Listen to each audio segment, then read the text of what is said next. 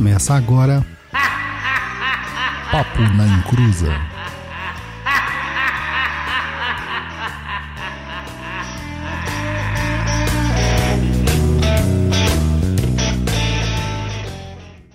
Começou! Aqui é Douglas Rainho e tá todo mundo doido. Oba! Tá todo mundo doido. Oba! Fala pessoal, tudo bem? Aqui é o Luiz Guenca, japonês aqui do Papo na Encruza, swingueiro. E hoje o bagulho tá louco, hein? O bagulho tá. tá. tá 13. Pera! Você assumiu o swingueiro? Meu Deus! Cara, você não pode, como diz o ditado, você não pode inimigo, junte-se a ele, né? Vai fazer o quê, né? Tá Vocês todo ficam- mundo doido, oba mesmo, cara. Já- já- você vê, né? Que é a loucura que eu tive que assumir isso aqui, né? Mas é isso. Olha ele, olá gente. Aqui é o Senso Du, Duduzinho, o senhor esotérico e bora falar de loucos. Vamos falar de loucos, loucos, loucuras, doideiras a mil. É, todo terreiro é um manicômio, cara. Todo terreiro. Mas antes da gente falar das loucuras que nós vemos nos terreiros e da loucura em si,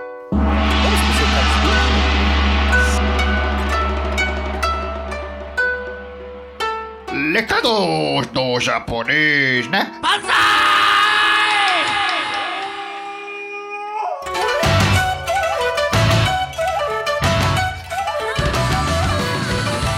Fala, meu povo! Tudo bem? Cruzes do meu coração sombrio. Aí vem aqueles recadinhos rapidinhos e marotos meu do japonês, então não pula aí e preste muita atenção porque é muito importante. Lançamos lá na plataforma do Perdido EAD o curso de Xangô, linha da justiça, e tá incrível, vocês precisam conferir. Aproveita, corre lá e aproveita o preço de lançamento. Além disso, aproveita a visita lá no nosso site e confere lá todos os cursos disponíveis em www.perdidoead.com, a sua plataforma definitiva de cursos. É, outra coisinha, você pode contribuir aí com a gente, né? Eu sempre repito isso aí, ajude a gente a manter o nosso programete no ar aí lá no Catarse, se tornando aí um, um apoiador nosso.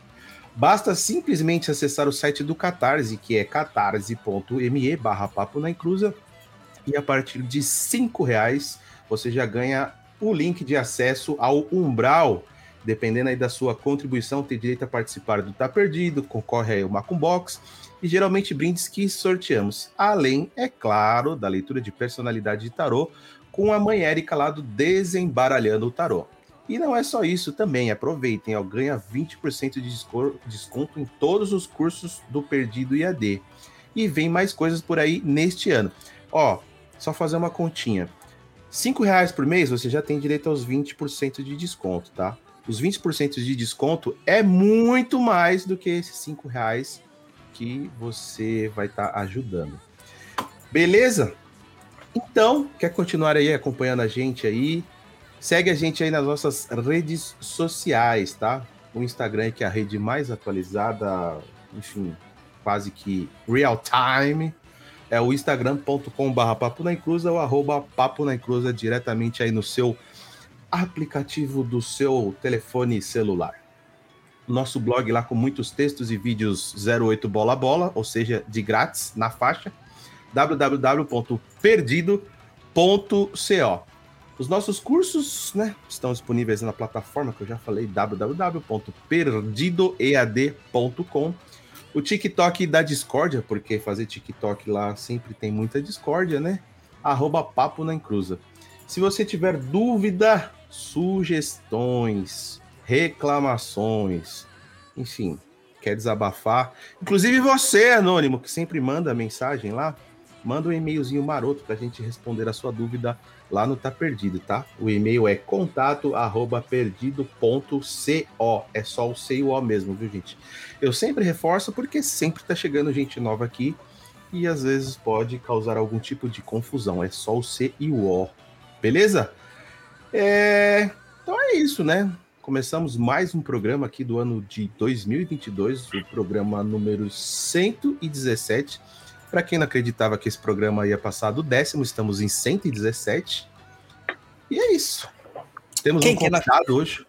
Quem que não acreditava? Quem que não acreditava? A, a gente mesmo, não, não, acreditaria que não, não passaria de 10. Eu que não teria uma alma, uma alma viva, porque as almas mortas pode ser que tinham bastante, mas uma alma viva que não estaria ouvindo ou vendo a gente. Japonês, eu tinha certeza Ah, pronto. que a gente não passaria. Eu tinha certeza. Ah, você tinha certeza disso aí. certeza. Mas graças a vocês, ouvintes e acompanhadores e acompanha, enfim, todo mundo que Acompanhadores. Mano, É, hoje tá surgiu. muito louco mesmo. O Japãozão LSD ali, ferradão e tá, tá, tá bravo o negócio, meu, mano. tá meu bravo. fundo verde eu tô sumindo, olha só. Oh, meu Deus do céu. Não, é você tá virando fantasma, mano. Você tá na, na viagem. Dudu, o que, que você acha, assim, um conselho clínico? Viagem de ácido, né, mano? Isso é droga. É droga. Isso é, É droga, droga. e muito swing. É, que dizem que uma coisa chama a outra, né, cara? É, Ai, principalmente papai. falando em loucura, né? Gente, vamos hoje falar sobre loucura. Loucura e mediunidade, dois temas que geralmente vêm associados, pode não parecer, mas pra gente que tá no terreiro, cara, a gente ouve essas duas palavras muito associadas. Muito associadas. E a primeira coisa aqui, quem tá aqui com a gente é o nosso Duduzito, né?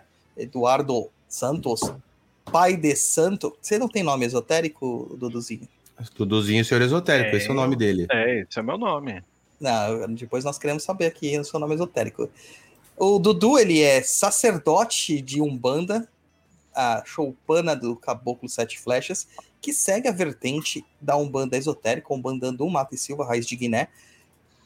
Também é estudante de psicologia, tá na reta final aí, né, Dudu? Não, não tá vendo a hora de chegar, né? Ah, oitavo semestre, faltam 18 boletos. É isso aí, tá acabando, tá acabando. E também nosso sensitivo nas horas vagas, né? Todo sábado tem lá uma previsão do Sensidu, o nosso sensitivo aí. Pra vocês verem como que a gente ouve os nossos ouvintes. Falaram assim, não, eu queria uma previsão lá do da, Mar, da Sensi Márcia e do Sensi Eduardo. Eu falei, Eu não mano, entendi pode- até agora isso. da, da Umbanda Esotérica. Eu falei, mano, perfeito, cara, perfeito. Pois é. E Dudu, vamos lá, cara. Todo mundo já te conhece, né? Todo mundo já sabe que você pega em armas para ir para a revolução. Mas, cara, vamos falar dessa questão de loucura, lou- doideira. a- É tudo a mesma coisa? Loucura? Chamar o cara de louco, doido? Sei lá. É, isso são termos que vieram junto com os anos e os séculos, né? Para a gente ter uma ideia, antigamente, aí você pega antes do século XV, XVI, não se separava quem era o dito entendido hoje como louco e não louco, né? Certo. Então, isso a gente, dentro do livro do Michel Foucault, que ele conta um pouquinho através do doutorado que ele fez, que criou esse livro, né? A história da loucura, ele acaba resgatando, né? Da onde vem essa questão da loucura, né? Então, houve um momento lá antes do século, até no século XV, XVI, né? Em que a razão e a não razão, elas estavam misturadas. Isso muda muito com Descartes, né, que fala da questão da razão, mas antes disso, lá na Renascença, os últimos séculos medievais, era um período que é que o, lou, o dito louco de hoje, ele tinha uma certa liberdade, né? Então, é, a questão da loucura ela começa a vir a partir da modernidade, o entendimento do que é loucura, é sair dentro daquilo que a sociedade entende como normal. Né? Essa é a grande questão. Falou um negócio que, cara, é um gancho incrível. Tipo Assim, na Idade Média, o pessoal acha que a Idade Média era tipo um tempo de trevas, que não existia sociedade, que não existia pensamento. Mas a gente começa a perceber que as grandes cagadas do mundo mesmo só começaram depois da Idade Moderna, depois do Grande Renascimento, né? A gente começa a ver Inquisição, perseguição às pessoas, né? A igreja é, destruindo as mulheres aí só porque elas eram mulheres. A gente começa a ver então, a questão do ser doido é aquela pessoa que não se enquadra num senso de normalidade perante a sociedade. Então, esse senso ele pode mudar conforme o passar da- das eras, né? Da sociedade por si. Sim, porque a gente vê que no final da, da Idade Média, a dita loucura ela fazia parte da vida cotidiana, né? Era uma experiência possível, né? Você lidar com essas pessoas e ela não era dominada, você não encarcerava as pessoas é, em hospitais. Isso começa a acontecer é, no finalzinho da Idade Média, quando a, a grande questão dos leprosos saírem dos hospitais, né, e esses hospitais estarem vazios, e aí começa a se colocar todo tipo de gente lá, não só os ditos loucos, mas os pobres, por exemplo, né? Então essas pessoas que eram pobres, que viviam nas ruas, elas não queriam é, a sociedade, o governo, enfim, a própria igreja, ela não queria ver essas pessoas na rua, o que acontece hoje também, né? Se a gente pegar é, essa grande liga de hoje, você vê cidades, até no interior de São Paulo, isso já foi casos, como no passado, nessa época, quando as pessoas não queriam os loucos na sua cidade, colocavam eles em naus, navios e mandavam para outros. É o que acontece hoje em algumas cidades, já foi relatado isso. Coloca essas pessoas, esses moradores de rua, em vans e joga na outra cidade, né? É, eu ouço falar que isso aí vai muito, muitas pessoas para Santos. Muitas pessoas para Santos. O interior de São Paulo faz isso, né? É. O, o, japonês, você já ouviu aquela expressão assim? Ah, ah, mano, você veio lá do Juqueri, mano. Já. Pinel, né? A questão ah, do Pinel, é Pinel também, né? Isso é Pinel. Isso aí é do que, Dudu? De onde vem esse, esse tipo de palavra aí? O, o, o Pinel no século XVIII, né? É... Depois da Revolução Francesa, ele abre esses hospícios e libera, né? Liberta os, as pessoas que estavam lá presas.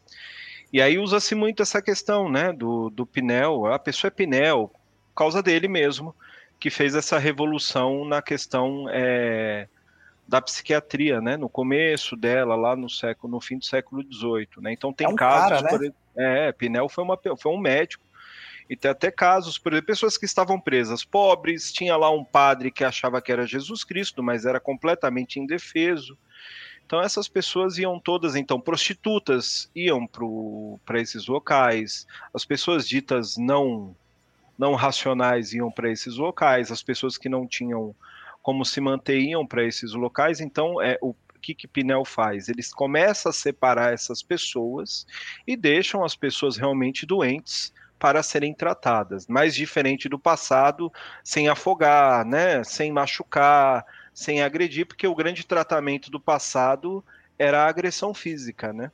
É, inclusive nossos, nossos pais passaram por isso, né? Uhum. Nossa, a geração dos nossos pais, a, a, o grande corretivo era toma cinta na lomba.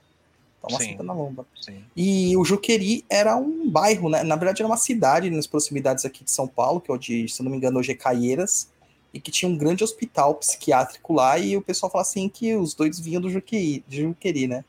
Então Isso. você vê como que as coisas, as palavras que é, os, as, os substantivos, né, é, se formam na nossa vida, né? Impressionante, cara. Daí se tornam adjetivos para dizer se a pessoa é isso ou aquilo. Aí a pessoa doida, vamos tentar definir aqui, uma pessoa doida, doida de pedra, que nem a gente fala doidona, ela tem alguns sintomas, certo? Sim, a gente precisa separar o que é normal e o que é patológico nisso, né? E, e para a gente entender um pouquinho o que é loucura, é esse motoqueiro passando aí fora, mas além disso, é, se a gente pega o passado e, e, busca trazer o, a, a natureza da loucura, a gente tem algumas visões, né? Tem a perspectiva organicista, que é a questão orgânica, tem a psicofuncional, que é a perturbação da personalidade, mas não só isso, né? Porque a, a loucura ela acaba sendo um fenômeno relacional. Ela acaba se relacionando com outras coisas, até com o ambiente. Né? Então, Foucault fala muito nisso, é, e ele foi uma, um grande estudo, estudioso sobre a loucura. Né? É, então, aí tem a, a, perspectiva também que é antropológica. Então, é, numa sociedade, isso pode ser dado como louco, em outra, não. Né? A gente sabe muito disso. É, a questão até da, da fé, da religião, essas pessoas para uns são ditas como fanáticas e para outros são santos, né? E tem a questão né, de modelos sociais de loucura, né? A cultura fala que é uma coisa aqui, para muitos essa essa visão etnopsiquiatria é, diz que a loucura é uma criação cultural, né? Acredito muito nisso. Né? A gente tem essa questão da cultura, da sociedade, que acaba denominando o que é normal, o que é padrão, para o que é para aquilo que é anormal, que não é padrão, né? E aí, então a gente pode dizer que todo mundo é doido. Todo mundo tem a sua loucura. É, não é aquilo que a gente vê, né?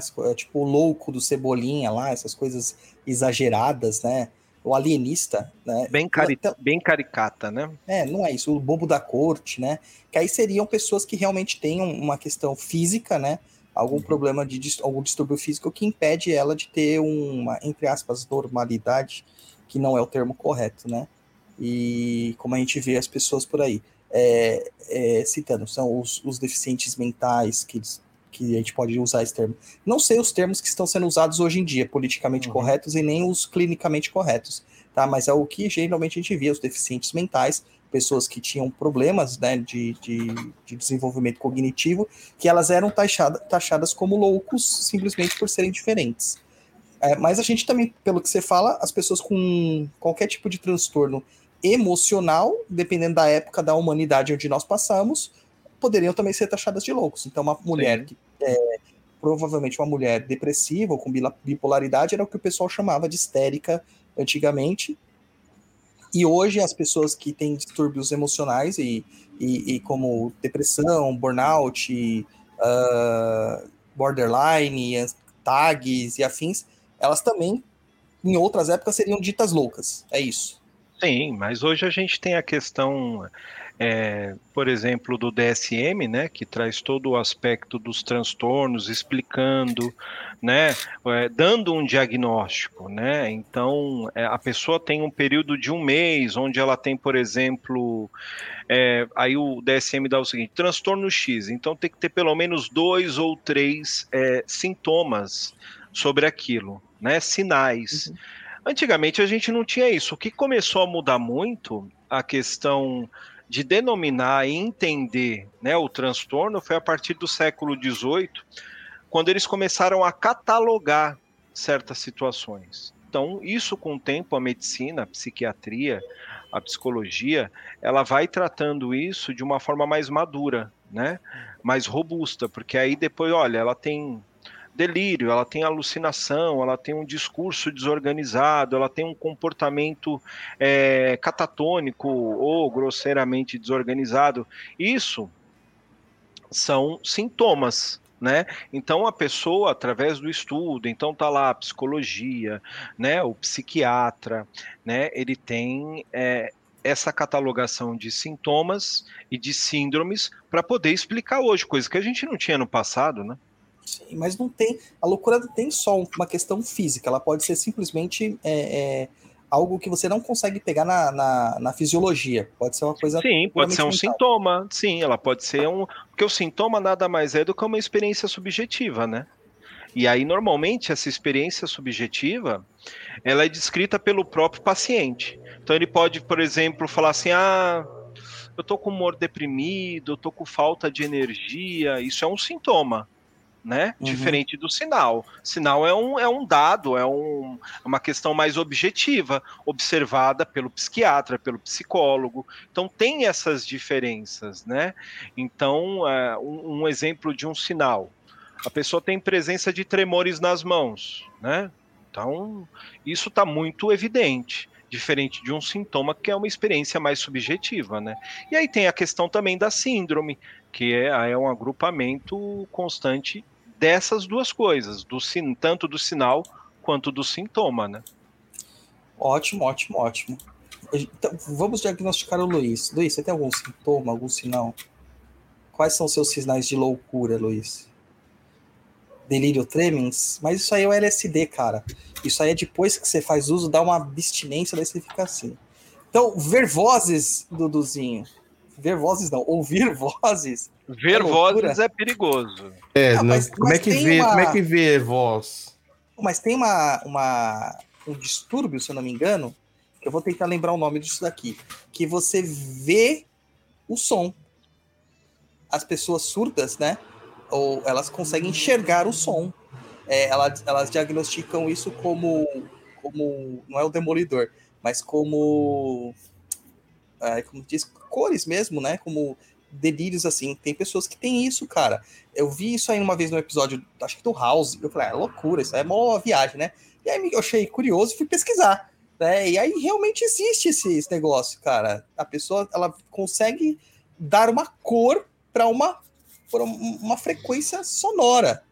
Né? E isso é tão incrível que até uma pessoa que não tem audição pode desenvolver isso, entendeu? Pela vibração que ela sente. É, é uma coisa maluca, cara, maluca.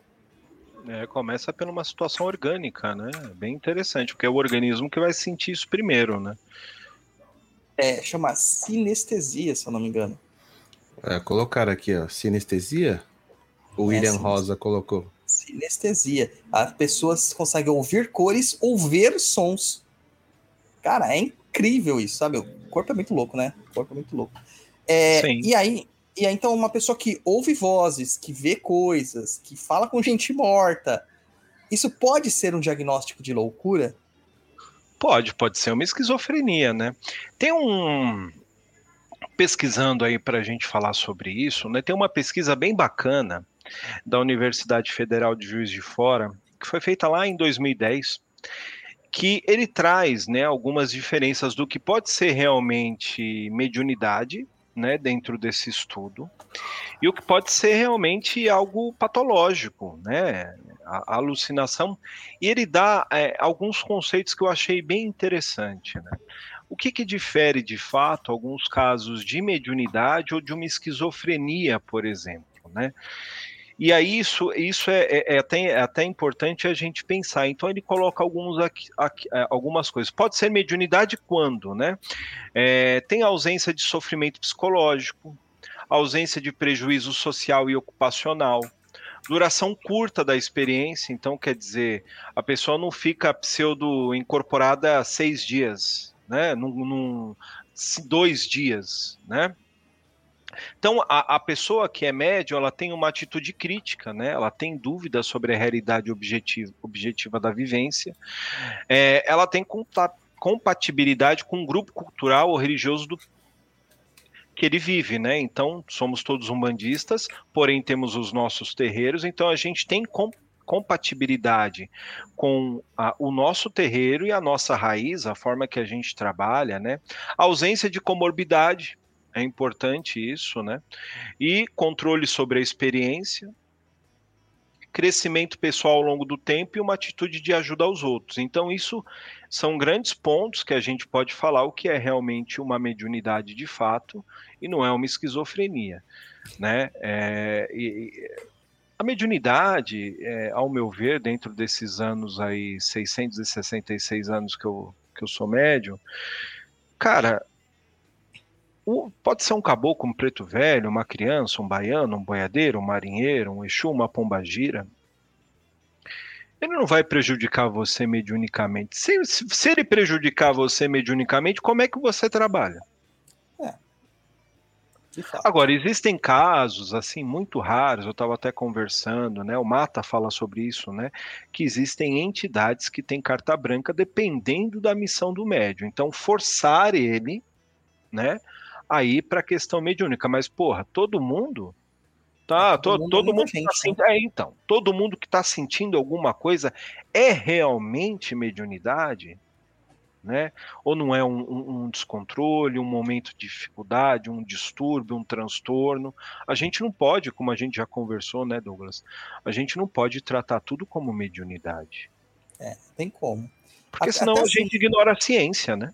A gente fala assim, controlar a, a, a situação, né? Numa mediunidade, preconiza-se que você tenha controle emocional para que você permita a incorporação, permita a psicografia, permita a psicofonia, permita qualquer coisa. Inclusive as, as que não tem barreira física assim, de fechamento, que é audição, clarividência e a, e a própria psicometria do ambiente, você ainda tem controle sobre isso quando você trabalha bem com. Claro que uma mediunidade desequilibrada ou mal educada, que você não está no local para aprender a desenvolver, vai sair do controle. Isso é óbvio, né? A gente vê isso acontecendo mesmo.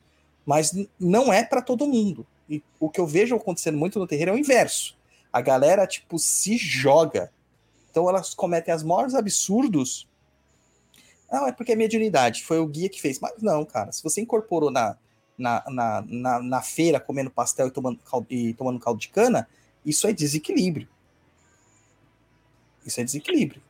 E o pessoal vai pro bar, bebe, enche a cara, enche certas partes do corpo de cachaça, depois põe a culpa no Exu, na Pombagira, no Baiano, no Malandro. Eu até, o Dudu, até acredito que essas entidades vêm só pra, tipo, fuder o cara mesmo, pra expor ele ao Sim, ridículo. aí tá é castigo, aí eu até entendo. Mas assim, ah, incorporou, ah, vamos beber aqui, vamos comer, vamos socializar, vamos dar uma consulta aqui no meio do, do do boteco. bar. Não, Não, eu, sou- eu soube de um Zé Pilintra que incorporou no meio do boteco, pediu um- uma mortadela cortadinha e começou a dar consulta ali tomando cerveja. E a conta dele foi de graça, porque ele deu atendimento pra todo mundo. Muito Soube disso aí. bom, muito bom. Tem um caso, né? Minha família tem macumba desde 1900 e bolinha. É, é, minha mãe tinha um tio chamado Joel que ele incorporava um Exu Tiriri. E meu tio Joel era um cara que era viciado em jogo. E era complicado. Quando você pega a década de 60 e 70, você entrava num lugar. Então ele entrava num, num lugar onde tinha jogo carteado e ficava um, dois dias lá. E aconteceu que numa dessas ele voltou, ele começou a encher o saco da esposa dele, que estava costurando. Acho que eu já contei isso aqui em algum episódio. E aí o Exu incorporou nele e pegou a cabeça dele e começou a bater na, na agulha da, da, da máquina de costura e fez um buraco. Né? Ent- Aí é uma coisa. Aí é uma coisa. São coisas que acontecem, médiums, enfim. Agora, a gente vê o que acontece por aí hoje, né? É, em algumas páginas na internet que a gente vê fotos de pombagira no metrô, pegando o metrô, saindo do carro, é, esses casos das pessoas irem para o bar para incorporar, aí é distúrbio emocional, né? Aí é transtorno mesmo. Aí a gente pode dizer que além da mistificação que existe, o animismo é um distúrbio, é um transtorno. A entidade nenhuma vai fazer isso se não for para dar uma surra no médium, não vai fazer isso, né, Douglas? É, E japonês. Com certeza. Ô, Japa, nova membro no canal aqui, Paula Bossi. Muito obrigado aí pela inscrição. Muito obrigado. Muito obrigado. Parabéns, viu? O japonês tá dormindo, cara. O japonês tá dormindo. Cara, tô com sono, viu? Olha aqui o que o Adriano Ribeiro fala. E aquele vídeo da mulher que se tremeu toda numa roda, roda de samba, numa rua de samba, né? É uma roda de samba. Uma roda de samba. Real, real ou desequilíbrio? Vocês viram isso, né? Eu Não. vi. Eu não, Não, vi. você não viu? Putz, tá no TikTok. Ela tá sentada, tá lá e levanta e dá uma chacoalhada, fica É. bem doida, né? Isso. Então, nesse caso, ela se, ela se manifestou depois. Ela disse que é, realmente ela está em dívida com a entidade. E é aquilo que a gente fala, não prometa nada para uma entidade que você não vai cumprir, entendeu? E a entidade veio para dar um chacoalhão nela. É aquilo que a gente estava falando, de expor a pessoa ao ridículo mesmo, né? De expor a pessoa ao ridículo. Mas, tirando isso aí, o que ela falou, o que, que você pensa, ja- ô, ô, japonês? Primeiro, japonês, Dudu. Você tá lá numa roda de samba e de repente uma pessoa incorpora um Exu, uma pombogira e sai rodando. Que que você, como que você ia reagir, mano? Eu ia falar, nossa, essa menina aí tá muito louca. Olha só, tá dançando aí igual uma doida. É a Porque primeira coisa, né, Eu não, eu, não ia, eu não ia saber identificar, né? Associar, né? Que- é. Olha, ela está incorporando. Eu não teria esse olho clínico aí pra, pra discernir isso lá na hora. Tá, mas é isso, é isso é o que eu queria, cara, que você falasse mesmo, porque a primeira coisa que a gente fala, loucura, tá louca, né? E aí, Dudu, a gente ouve muito disso, falando assim, sua mediunidade tá desregulada, isso aqui não é loucura, isso aqui é mediunidade que não está sendo cuidada, que é o inverso, né, do que a gente tá falando. E aí, fala assim, tem que ir pra um terreiro. Mas tem mesmo que ir pra um terreiro? Todos os casos é questão de mediunidade mesmo? Óbvio que não, senão o planeta todo estaria numa religião espiritualista através de mediunidade, né? O grande problema, e aí a gente pode falar isso de uma forma muito ampla, sem ofender ninguém, se alguém se ofender, reveja os seus conceitos, é assim, a Umbanda e as religiões espiritualistas transformaram a questão do transtorno, da loucura, dos distúrbios em senso comum. Então, toda a questão física, a pessoa está sentindo, a pessoa está tremendo, a pessoa está com um problema, está ouvindo vozes, tudo é mediunidade. Não é assim. Não é dessa forma, a gente não pode encarar. Então, é, existem lugares aí e histórias que eu já vi, por exemplo, da pessoa ir no terreiro, ou ir numa igreja, ou ir num centro kardecista, e a pessoa falar que ela que isso é obsessor, que isso é mediunidade, e pedirem para essa pessoa parar de tomar os remédios que ela toma. Ou pior ainda, porque assim, ou pior ainda, a sociedade no geral, e não só a sociedade que tem uma ligação com a religião, tem na Ixi, Dudu travou. Ih, cabeça Dudu. que são coisas ruins. Você entendeu o que eu falei? Ou quer que eu repita? Deu uma travada. Deu As pessoas Então têm na lá. cabeça.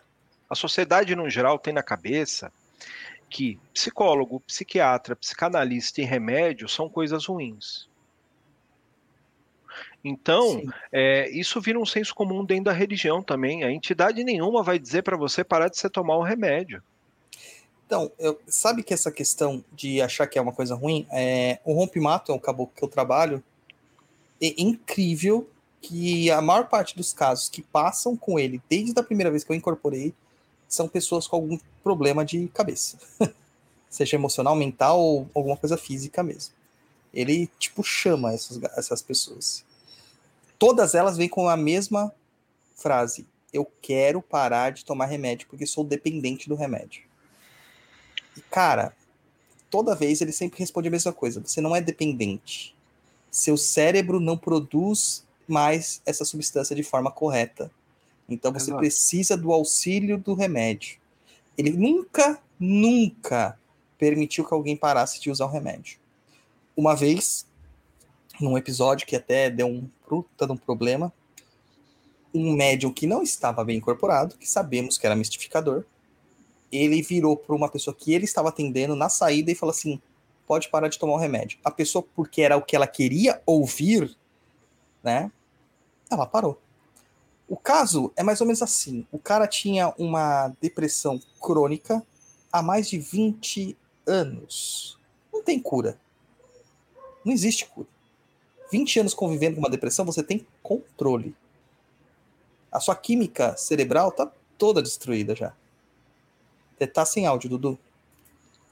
Não, eu tava falando pra minha irmã que ela fez, e aí? Eu falei, tô numa live, calma. Ah, tá. Ah, A, a tá. química cerebral da pessoa já está completamente destruída. Ela vai precisar de ajuda é, medicamentosa. E, e o cara estava conseguindo recuperar a vida dele. Mesmo tomando remédio, ele ainda não sentia prazer de viver, não sorria. Ele tinha essas- esses pesos muito grandes nas costas. E através do tratamento espiritual, ele foi tirando esses pesos, ainda com remédio, fazendo tratamento psicológico, fazendo tratamento psiquiátrico. Ele atrelou mais um tipo de tratamento na vida dele, que era o espiritual. Ah, E e a- é uma coisa, né, Douglas? Agora você Sim. ficar sem o remédio é outra, né?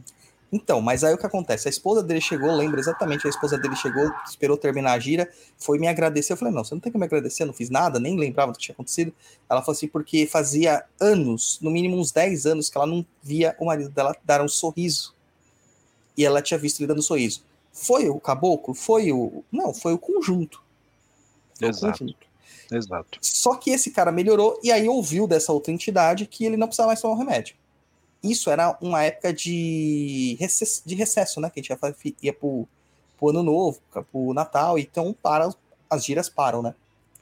Esse cara ia voltar em janeiro. O que, que aconteceu com o cara? Teve um ataque por causa da abstinência do remédio, teve um efeito rebote da depressão, veio tudo muito mais forte e o cara perdeu a fé completamente. O que, que esse cara mistificador fez? Ele acabou com as chances do cara ter qualidade de vida.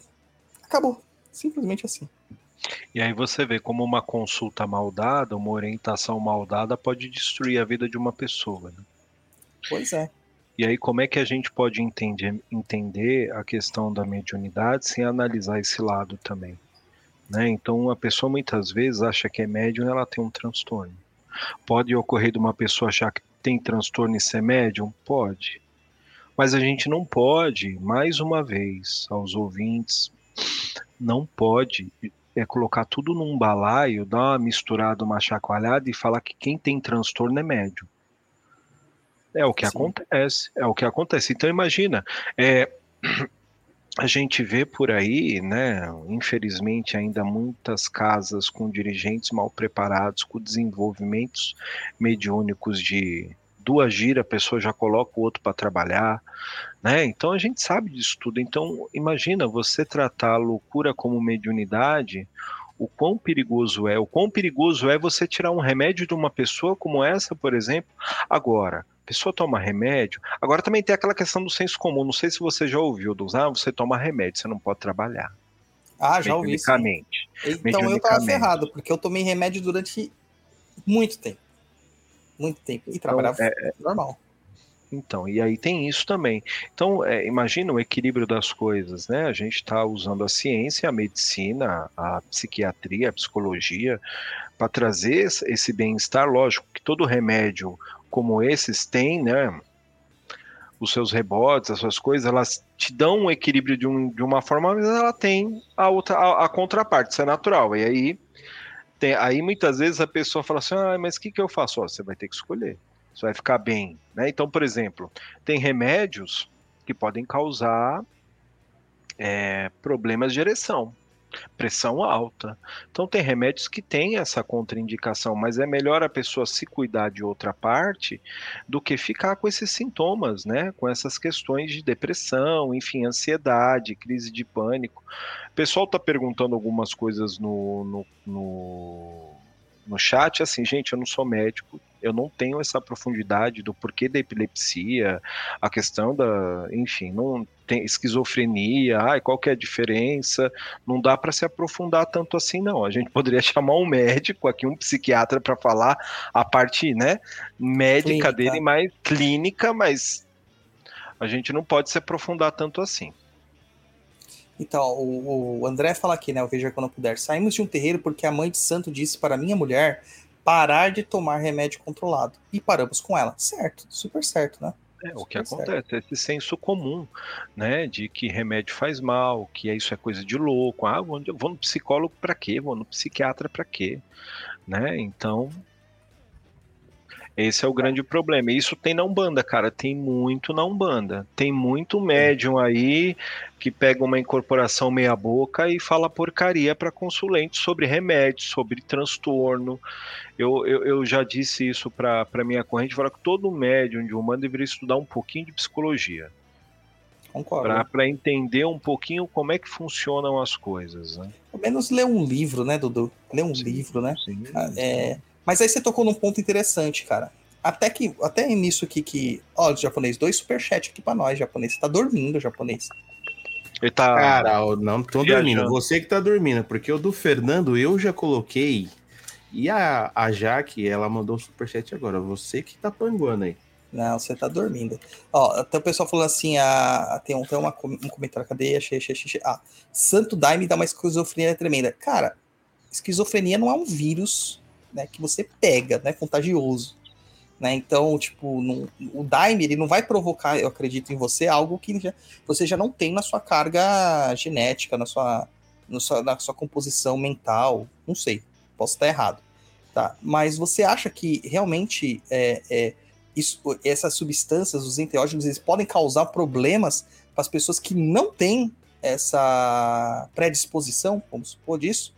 Porque se ela tiver, pode né, despertar, né? É, a questão é que a gente está falando de coisas que tiram a, a, gente da dita realidade, né? Da, da, estados alterados da consciência. E aí a questão da sinapse, quando um neurônio, né, abra, se junta com outro, isso vai criando coisas na cabeça, isso é óbvio. Então, quando a gente bebe, acontece situações, é, quando a gente usa alucinógenos, acontece. Agora, a sensação que a pessoa tem quando utiliza isso ou aquilo, ela é individual. Né? Esse sintoma que ela sente, essa questão subjetiva de expansão da consciência e tudo isso, ela é individual. Tem gente que não sente absolutamente nada e tem gente que fica. E aí é, aí é que dá a questão. Aí você entra para o senso comum. Então vou entender isso como esquizofrenia, né? E às uhum. vezes não é essa questão, né? Você, como você saiu do seu estado dito normal de consciência, né? Você entende que tudo aquilo que é fora do normal é esquizofrenia, é, é síndrome de pânico. Ah, eu tive uma síndrome de pânico no meio no meio no meio do, do, do, da, da questão do ayahuasca, tava lá, né, fazendo e senti. Então é uma questão muito subjetiva, ela é muito pessoal. E aí sim, só indo num psiquiatra, num psicólogo, para ele ver o que está acontecendo com você. O psicólogo e o psiquiatra, ele nunca vai dizer para você, até por uma questão de ética, o que você tem ou deixa, tem que fazer ou deixar de fazer. Se você usa isso, isso é problema e responsabilidade sua. Você sabe o que é melhor ou não para você. O psiquiatra e o psicólogo não vão dizer para você, e nem uma entidade, né? É bom colocar isso também. Ah, você precisa parar com isso, né? Porque você dá ao outro a responsabilidade das suas próprias ações. Né? Sim. Então, para de tomar o remédio. Putz, era isso que eu queria ouvir, vou parar, porque a entidade falou. E, cara, assim, tem pessoal até falando aqui, ó, o André falando de novo aqui, ó, a entidade boa é aquela que manda passar no povo do, de, de branco, né, que são os No médicos, médico. né. É, não sei o que, o Felipe falou aqui, ah, provoca psicose. Cara, define aí pra gente, Dudu, o que o, nem Freud conseguiu. O que, que é psicose? O que, que é neurose? O que, que é isso? Ah, tem muitas coisas, né? É, para falar de psicose, a psicose é um transtorno dito psicológico, né, que altera o estado mental. E aí a pessoa acaba, parece que ela acaba vivendo em dois mundos simultâneos, né, o real e o imaginário, né?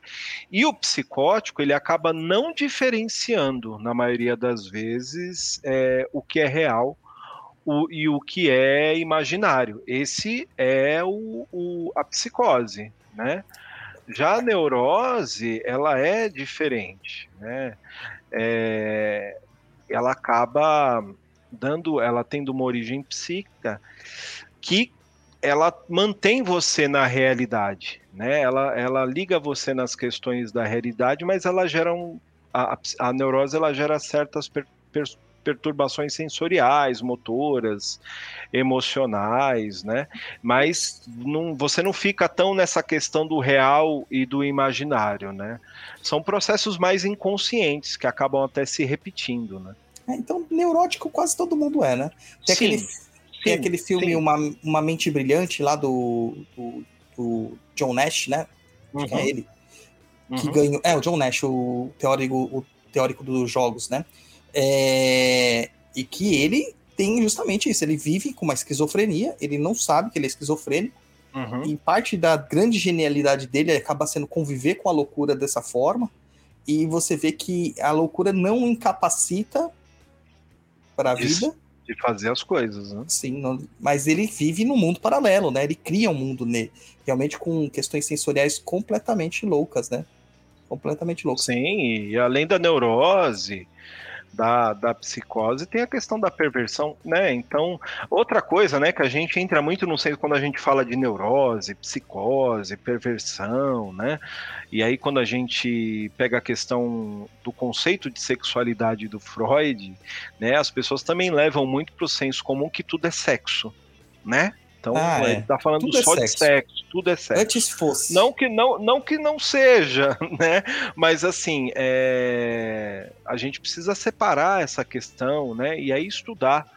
Mas realmente a maioria das pessoas dentro da visão da psicanálise é mais neurótica do que psicótica, né? É, ó, o Donaciano coloca aqui, essa parada de remédio é muito pesada. Aqui, no, aqui não sei onde houve um caso onde o rapaz foi proibido de tomar os remédios durante seu recolhimento e o cara acabou falecendo no dia da sua saída.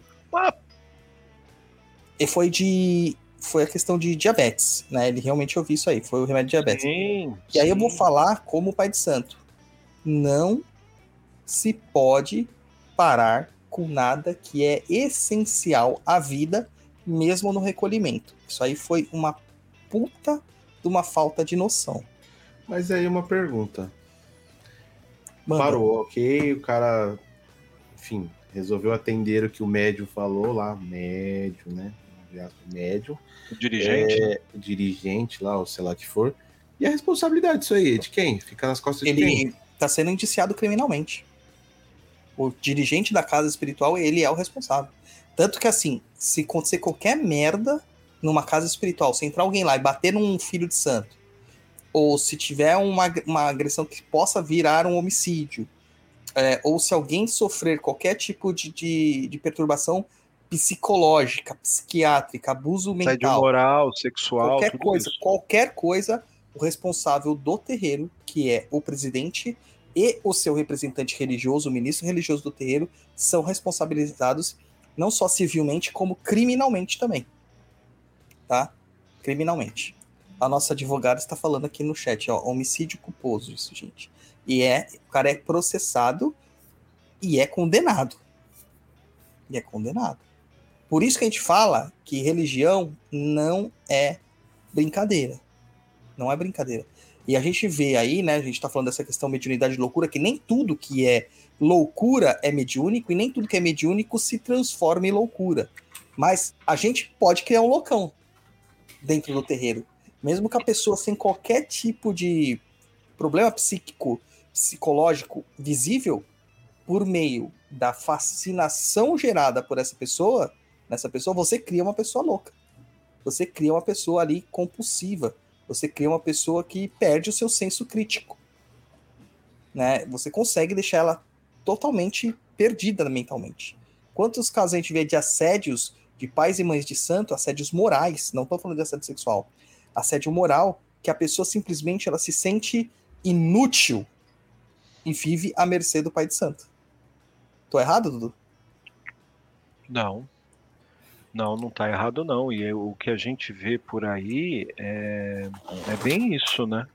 As pessoas à mercê, com medo, a questão do poder, né? A questão do poder, muitos dirigentes aí utilizam o poder, o medo, né? A culpa. Isso acaba emocionalmente e psicologicamente com qualquer pessoa. E aí esses tipos de, de pessoas que passam por isso acabam abandonando a religião e indo para outras e dizem que isso é coisa do demônio, né? Sim. Existe até uma questão que se chama seitas criminosas, né? É, religião é uma coisa, seita é outra. Isso é Uhum. muito comum, por exemplo, em locais como os Estados Unidos. Então você vai ver Don Jones lá, que aconteceu, o como é o cara lá do, do- ai caramba, do, da, da swastika na testa aqui, sempre esqueço o nome dele, do Helter Skelter, que os Beatles fizeram até uma música e tal. É, que também tem essa questão, né? ah, do, é Charles Manson. Charles Manson. É, que são pessoas que morreram, muitas pessoas por eles, mas eles nunca tocaram nessas pessoas. Essas Exato, pessoas exato. cometeram suicídio. Teve aquela seita do, do cometa, uma época que ia passar, ia levar todo mundo todo tomou mundo que tomar remédio, matou. É. Isso a gente acha que isso acontece lá fora, mas não, acontece aqui também. Temos seitas carismáticas, é outro nome que se dá a esse tipo de, de seita. Seitas carismáticas no Brasil, nos ramos evangélicos, nos ramos católicos. A gente pode perceber isso aí em algumas vertentes católicas, né, algumas ordens católicas muito, muito, muito é, radicais. E temos isso também dentro da macumba. Os líderes carismáticos que levam as pessoas, talvez não a um, um, um suicídio coletivo, mas a um suicídio individual ou até mesmo a negligência com a própria saúde, né? Fazendo a pessoa beirar a essas situações muito complexas aí que a gente está falando, que vai ficar entre o limiar da loucura e da mediunidade. né? Fanatismo faz isso, né? Fanatismo, né? Você vira para uma pessoa e fala assim: você é médium. Daí você se reveste daquela carga de autoridade. Né? Você está se vestindo da carga de autoridade, a roupagem, o arquétipo do autoritário. Porque o que, que você espera de um líder religioso? Que ele seja mais esclarecido que você, iluminado, porque ele tem contato com a espiritualidade superior, e que ele tenha todas as respostas para sua vida e só fale a verdade. Ele Sim. nunca vai mentir para você. É Então, a carência quando- de um pai, né? É, é, isso aí Freud explica também. É. Também. No livro O Futuro é de uma Ilusão, ele fala muito sobre a religião, né? A questão de como a gente substitui, né, a questão do pai por Deus e tudo isso, e aí a gente transporta isso também para líderes religiosos, né? Então, eu até brinco com algumas pessoas, as pessoas acham que pai e mãe de santo não tem vida, né? Então, é, não bebem, não, não, não, não fumam, Não faz não, cocô. transa. Não, não faz cocô, não transa, né? Porque é aquela pessoa, né? Cheia de Transa. luz. Transa e não goza em cubinhos, como eu já ouvi alguém falar, que goza em cubinhos. Meu Deus do céu. Pois é. E é, né, é difícil. E é isso, a gente tem uma vida normal, a gente tem a nossa responsabilidade, e lógico que isso ecoa fora do terreiro, mas a gente está vivendo humano também, né? Somos espíritos encarnados, então a gente também vive. Né? A gente tá, a- a- as pessoas entendem a mediunidade como dom ou um privilégio, mas é uma responsabilidade, né? É uma forma também da nossa evolução como ser, né? Então, mas a gente consegue. é, a pessoa, o líder, o líder que tá lá na frente, ele é um cara esperto. Ele sabe que ele tá fascinando aquelas pessoas, subjugando elas e conduzindo elas por um caminho que às vezes não tem volta. Ele sabe disso. Ele sabe disso. E aí ele se apropria disso. E a gente vê isso aí como um recurso, né? É um uma ferramenta que a gente vê em, em- não só em líderes religiosos, mas em grandes figuras carismáticas, políticas e afins. A gente vê Sim. isso aí. né? Sim. O André pôs aqui, ó, o Henrique Cristo pode ser considerado líder de uma seita? De certa forma, sim. Porque as pessoas que entram lá simplesmente se fascinam. por- Desligam. É, e se desligam do mundo externo, né? Acabam deixando para trás e, e se desligam. Só ficam ao redor dele andando de moto e jogando bilhar. E essa aqui do Augusto Lava Dudu responde para nós. E quando é o contrário? A pessoa se fascina dentro de uma casa, mas o dirigente percebe isso e não quer ter problemas com ela, pessoa. Como conduzir uma situação assim? Neste caso é o Dudu dirigente espiritual. Isso é um problema, isso é um erro do dirigente, né? Se ele tá vendo que o médium tá fascinado, de certa forma, se deixando levar por esse fascínio e, e ali não tendo uma incorporação ou um desenvolvimento mediúnico de fato e de direito, ele tem que chamar é, essa pessoa no particular e conversar. É lógico que uma pessoa dessa não aceita e muitas vezes não aceita esta situação. É difícil a pessoa aceitar ou ouvir que está errando. Isso, na vida normal, a gente já tem problemas, e até a gente, de uma certa forma, né? Mas a pessoa entender que ela, ela se tornou um, um, um médium fanático, fascinado, é complicado, mas assim, é, por que, que ele não quer ter problemas com essa pessoa? O que é essa pessoa lá dentro? Né? Porque se ele, porque ele, ele se deixa levar por isso e deixa acontecer. Imagina uma pessoa dessa no meio do atendimento, uma pessoa passando por uma dificuldade e precisa de um conselho muito firme e forte. Se o cara escorregar e falar porcaria. Ué, Com certeza. então o erro, o erro é do dirigente, né? Precisa entender por que, que ele está fazendo isso. Tem dirigentes que se omitem. Aí o futuro Sim. de uma casa dessa é que a casa quebra como um todo. Não, e o dirigente é o primeiro a receber a carga, né, cara? Sim. Então ele pode ficar doente, a questão financeira ela é afetada. Não pensem que não, né? Então questão de relacionamento, casa, aí pai, mãe, esposa, filhos também ficam doentes. Então é todo um processo em cima disso. Não é só deixar acontecer, porque essa questão do médium fascinado também atrai seres de baixa estirpe, né? Sim. É, é essa, essa troca, né, de frequência que a gente acaba Uhum. possuindo, né? Essa Uhum. troca de frequência. Então, se você está se, é, é, é, se alimentando de algo que é, é está numa frequência negativa, essa frequência também vai se alimentar de você. É uma retroalimentação, né? Uma alimentação Uhum. meio simbiótica. Isso Uhum. acontece bastante. E isso, gente, não quer dizer que é um Exu, um Kiumba. Às vezes é um amiguinho do lado, é o dirigente espiritual, é a família, é uma situação, é um emprego, etc, etc e tal. A gente tem que encontrar o que faz mal e simplesmente cortar o mal pela raiz, né? É... Da Rafaela aqui, uma das coisas que mais vejo nesses casos de alienação é privar seus seguidores do conhecimento e da visão neutra das coisas. Eu acrescentaria é, limitar o conhecimento em cima do conhecimento do próprio líder carismático. Ó, só existe isso, todo mundo que fala aí, ao contrário disso aqui, é louco, mentiroso, fraudulento e afins.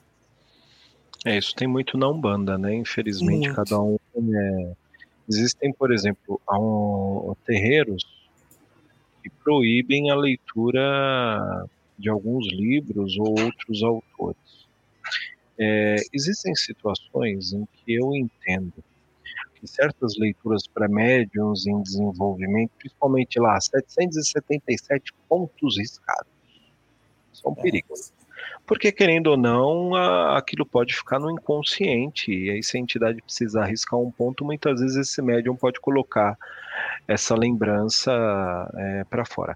Mas é, eu acho que toda leitura é válida, é, toda leitura é importante até para você discordar dela. Né? Para você discordar de algo você, precisa, algo, você precisa entender o que o outro fala. Né? Não adianta só discordar por discordar. Né?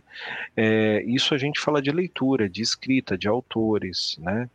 E, mas a gente pode discordar de dirigentes que fazem live de gira de desenvolvimento, e, tanto no YouTube quanto no TikTok. Isso aí a gente pode fazer sem precisar ler a obra dele, né?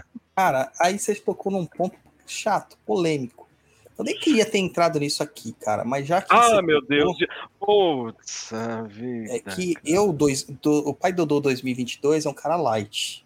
Ah, mas eu não, não me envol... Eu já tô 2021, eu tava bem light já. Você pode perceber tô até que com eu tava... a camiseta de Exu aqui hoje. É. É que eu tô pagando o processo ainda, né? Ah, tá. Eu não. E tá pesado as parcelas, então sabe como que é? A gente é pobre, Mas né? não falei nome, hein? Tá bom, tá bom. A gente tem que pagar em parcelas pequenas, né? A gente é pobre. E o pior é que a pessoa que tá recebendo nem precisa do dinheiro, né? Faz isso pela maldade mesmo. É pela ah. injustiça. Mas enfim, vamos seguindo.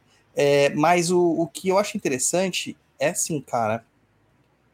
Você cria uma estrutura, que é a estrutura da Gira Online, do desenvolvimento online, o nome que você quiser dar, incorporação online.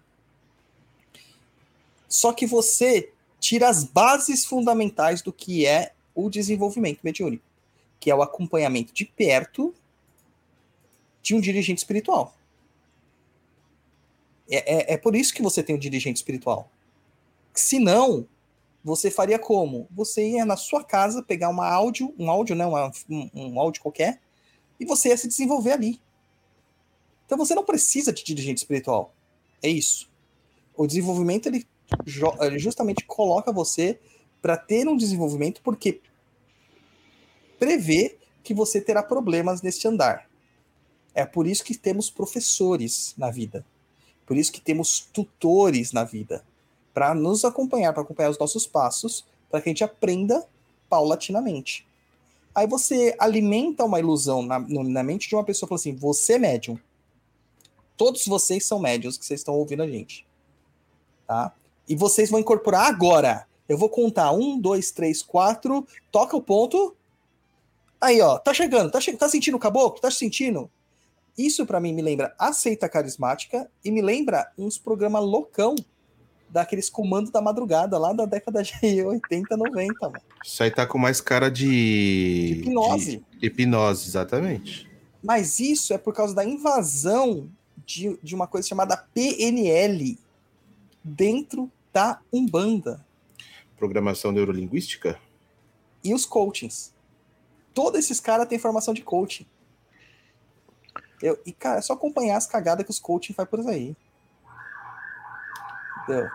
Aí eu quero saber se na hora que você tiver lá é, incorporando uma entidade que não é adequada ao seu suporte mediúnico, um obsessor, o que, que você vai fazer?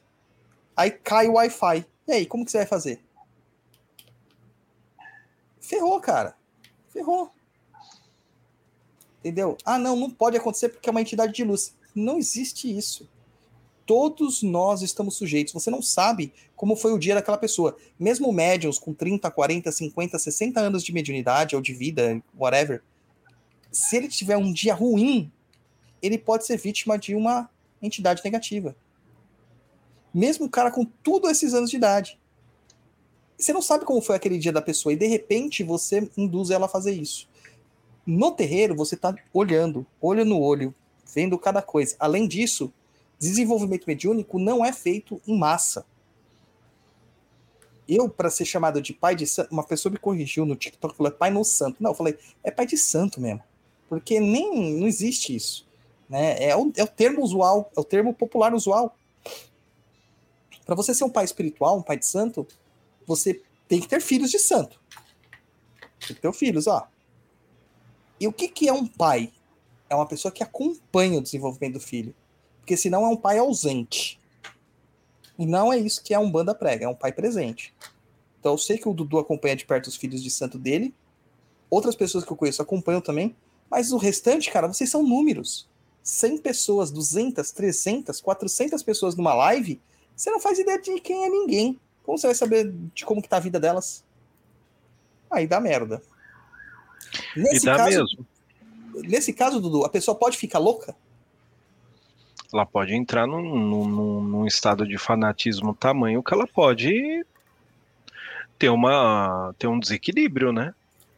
Cara, é, a gente precisa analisar algumas coisas, né? Então, é, quando a gente entra no conceito de afeto e de paixões, a religião é uma questão como essa, um relacionamento é uma questão como essa, o trabalho é uma questão como essa, a nossa vida é feita de afetos, de paixões, de amores.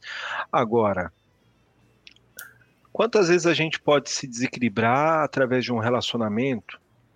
através de um relacionamento não só amoroso, mas com os nossos pais ou nossos filhos, ou no trabalho, ou na vida social. Isso, quantas pessoas acabam, é, eu não gosto de usar a palavra enlouquecendo, né, entre aspas, ou se desequilibrando de forma emocional, e muitas vezes isso também atinge a parte é, do físico. Então, sim, uma questão dessas, uma pessoa mal preparada, uma pessoa mal instruída, uma pessoa que não tem um dirigente ou nem uma entidade, um guia-chefe para orientar, e ela dentro de casa vai buscar fazer o que bem entende, ela pode entrar em desequilíbrio. E aí, nessa questão, é, a gente pode dizer que junta-se as duas coisas, né? a obsessão em si, a gente não sabe que classe de espíritos estão se aproximando dela, o que isso pode gerar. Né? E a gente vê isso cada vez mais na internet. E aí, eu acho que eu até mandei para você uma vez, lá no nosso grupo, é, sobre uma, um, um, marido relatando a questão que a esposa tinha participado de uma gira online e aí ele teve que colocá-la embaixo do chuveiro, porque ela estava completamente desequilibrada, transtornada. Eu lembro disso. Então, é, a, gente, a gente vê isso por aí. Né? Hoje, o que importa para a maioria dessas pessoas que fazem isso é o dinheiro. É o dinheiro desse curso, é o dinheiro desta corrente online, é o dinheiro daqui, de lá, Umbanda, com pandemia ou sem pandemia, com pandemia com muito mais cuidado, a gente ficou, Douglas sabe disso, eu fiquei com o terreiro quase um ano fechado. É, Umbanda é pé no chão, é, é, é gira, cara. Você tem que estar tá lá do lado do caboclo, do preto velho, das entidades para trabalhar. Desenvolver a sua mediunidade numa gira interna ou numa gira pública, depende de cada casa mas você tem que estar tá lá. Você tem que estar tá ligado com a egrégora, com a energia do PG, com a energia do Congá, aquilo que emana aquela coisa. Não é só você acender uma velhinha no seu altar pessoal e achar que você está protegido, cara. Umbanda não, parece... não é kardecismo, as pessoas misturam demais. A gente trabalha com magia, a gente trabalha com corte de demanda. E até parece que o, o, o, foco das pessoas que procuram isso é a incorporação. Ela quer incorporar. Ela não quer ser um bandista, ela quer incorporar. Ela quer sentir um, um, espírito ali tomando conta do corpo dela. É isso. Ela quer ter o caboclo, o preto velho, o Exu, a pombagira. É, ela quer status, né, cara? Não é a questão da caridade em si, não é a questão mediúnica de desenvolvimento pessoal como médium e também a questão é, de ajudar o próximo, aquele que necessita. É uma questão de vaidade, né? Sim, com certeza. E aí, aí entra Dudu... o narcisismo, essas coisas todas doidas aí. É, e a gente tem, hoje está numa uma onda muito forte de narcisistas, né? E a gente acha que narcisismo é só aquele cara que se acha lindo e maravilhoso. Não sabe não. quanto tóxico isso é. é. A, a, quantidade de, de mães narcisistas que nós encontramos Sim. hoje e de pessoas narcisistas, né? chefes narcisistas principalmente, Sim. que estão causando um caos no, no, nas empresas, tá? com a saúde mental das empresas tanto que nos próprios Estados Unidos, que eu acho que é o local onde tem a deficiência mental, assim, né, o déficit de saúde mental maior do mundo, eu creio que é os Estados Unidos, que é um celeiro de doido, É, as pessoas que ficaram em casa por causa da pandemia ou que perderam o emprego, muitas delas nem querem voltar, cara, para os seus empregos. Porque perceberam como a relação entre elas e o chefe e o emprego eram tóxicas. Daí, agora que tiveram o detox obrigatório, elas, elas, elas querem qualidade de vida. Né? Qualidade de vida. Eu passei por isso. Né, Sim. Né? Com o chefe com chefe tóxico. Né? O Luiz também. E a gente sabe como que é, como isso mexe com a gente. Agora que você falou de que o pessoal só quer saber de dinheiro, nós também queremos. Eu quero. Tá? Então, eu dê o seu dinheirinho para o Papo na Encruza. Faça que nem o Igmar Martins aqui, que mandou o seu super chat pra gente aqui, falando: Inguzo Equimbanda, Saravá Banda do Chutiriri da Calunga, Salva Cora dos Maiorais. Inguzo E, Igmar, Inguzo E. É, então faça seu super chat aí. Não deu para fazer o super chat? catarse.me barra Papo na Encruza, seja nosso apoiador, entra lá no nosso umbral que tem sim milhões de coisas boas lá para você. Né?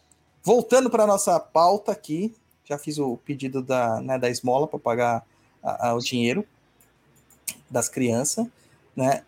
O pessoal tá falando assim, ah, no terreiro do Douglas é proibido incorporar Exu de ouro. Cara, tenho nem o que falar, né? Ai, meu Deus do céu. Meu Deus. Ai, meu Deus. Meu Deus, meu Deus. É, e o Adriano colocou aqui, ó. Numa época em que o nego faz desenvolvimento mediúnico online, mano, quem aceita isso é tão louco quanto. Às vezes, não. Às vezes o cara só é uma pessoa fragilizada, não é, Dudu? Não tem essa questão da pessoa estar fragilizada? Sim, a necessidade de um pai, né? A necessidade de alguém que o, que o comande, que o dirija.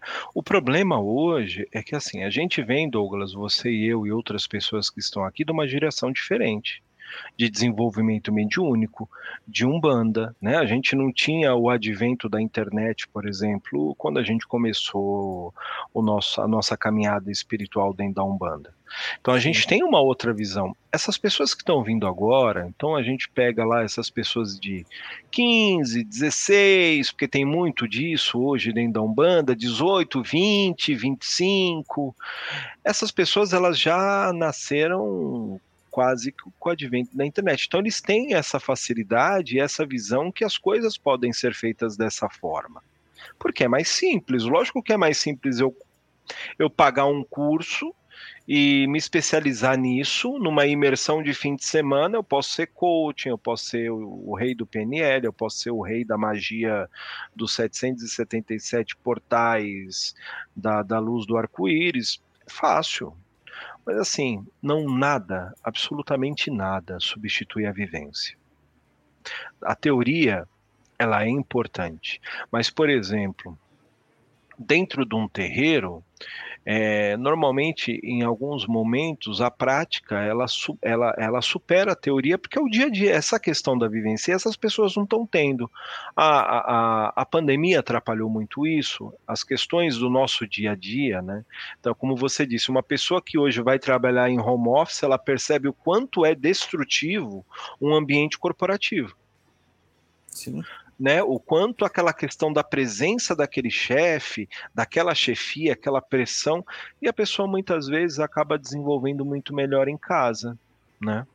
Então é, é, tem essa necessidade é, do outro, né, de ter sempre alguém nos comandando, do pai, enfim, pode ser uma ausência de alguma coisa aí, mas tem também a questão da geração, né, da atualidade, é, essa facilidade que a gente tem até é, de transferir dinheiro via Pix hoje, por exemplo. Né? Então, isso, esse tipo de facilidades ele, é, é, é, trazem desenvolvimento, mas também parecem que acaba deixando a gente enraizado em algumas coisas, né? Parados, assim, a gente não se movimenta. Por exemplo, vou fazer um curso por aqui, tá bom, sou médio de Umbanda. Sim. Não preciso sair daqui, pegar um transporte público para ir para o terreiro. Né? Então o cara fala para você que esse é o caminho, que tá tudo bem, você pode desenvolver que não vai pegar nada, a pessoa acredita, né? E a ideia do curso é justamente te dar base para que no terreiro você aprenda de uma forma Exatamente. melhor, desenvolva melhor, acabe com as suas Exatamente. inseguranças e tal, né?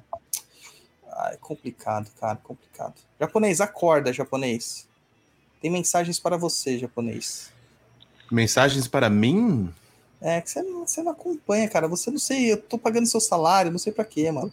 É, Cara, eu acordei hoje, era quatro e meia da manhã, cara. Tô sem dormir. tá certo. Logo mais. Logo mais. Leia aí pra gente o, o comentário do Augusto Lava aí, ó. Se forem pagar curso, paguem os cursos do Perdido EAD, Educação de Qualidade. É isso aí, falou tudo ele. É isso aí, tá vendo? Ah, aqui tem uma pergunta, duas, duas colocações, na verdade. A Rafa ela coloca aqui: essa necessidade de incorporação de umas pessoas não seria um distúrbio psicológico mesmo, de necessidade de suprimir a própria personalidade, de usar uma outra? Cara, isso me lembra muito que a gente vai ter um programa mais pra frente pra fazer, Dudu, quando sair Hum. o seriado do Cavaleiro da Lua, lá na Disney Plus. Legal. Os transtornos que ele tem, as várias personalidades que ele tem, né? É, e causado por um trauma, né? Ele não tinha, né? É causado Sim. por um trauma inicial. Então, quando sair todos os episódios, a gente volta aqui E vamos falar, falar, de trauma. sobre isso, né? Porque tem uma, tem uma relação dele lá, não só da questão de trauma, do psicológico, mas Uhum. também uma relação abusiva religiosa com a divindade a qual ele serve, Conchu, né? E como Aí junta tudo isso e dá um umbandista de desenvolvimento online hoje. Então, mas você acha que essa questão mesmo da pessoa querer ter o caboclo preto velho e tal, é pra ela, tipo, falar assim, puta, eu sou um merda, sou um loser, então o meu caboclo é o fodão, meu Exu é o melhor. Você acha que é isso? Já vi muito. Então vamos dizer assim, Douglas. Eu vou, eu vou te falar para você entender e para todo mundo entender. Digamos que eu- a minha vida fora do terreiro é um fracasso. Sim. Então não me dou bem na área profissional, na, na área amorosa, com a família, com os amigos. Eu não tenho amigo, eu não saio. Só que no terreiro eu incorporo lá o caboclo que atende 20 pessoas à noite. Nossa, todo mundo procura essa entidade. Olha como ela é forte, como ela é. É uma forma de poder.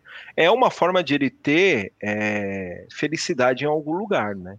Então existem pessoas que acabam vendo, e aí eu tô dando um exemplo único, nem todo mundo é assim, pelo amor de Deus, não vamos, né, jogar isso para o senso comum.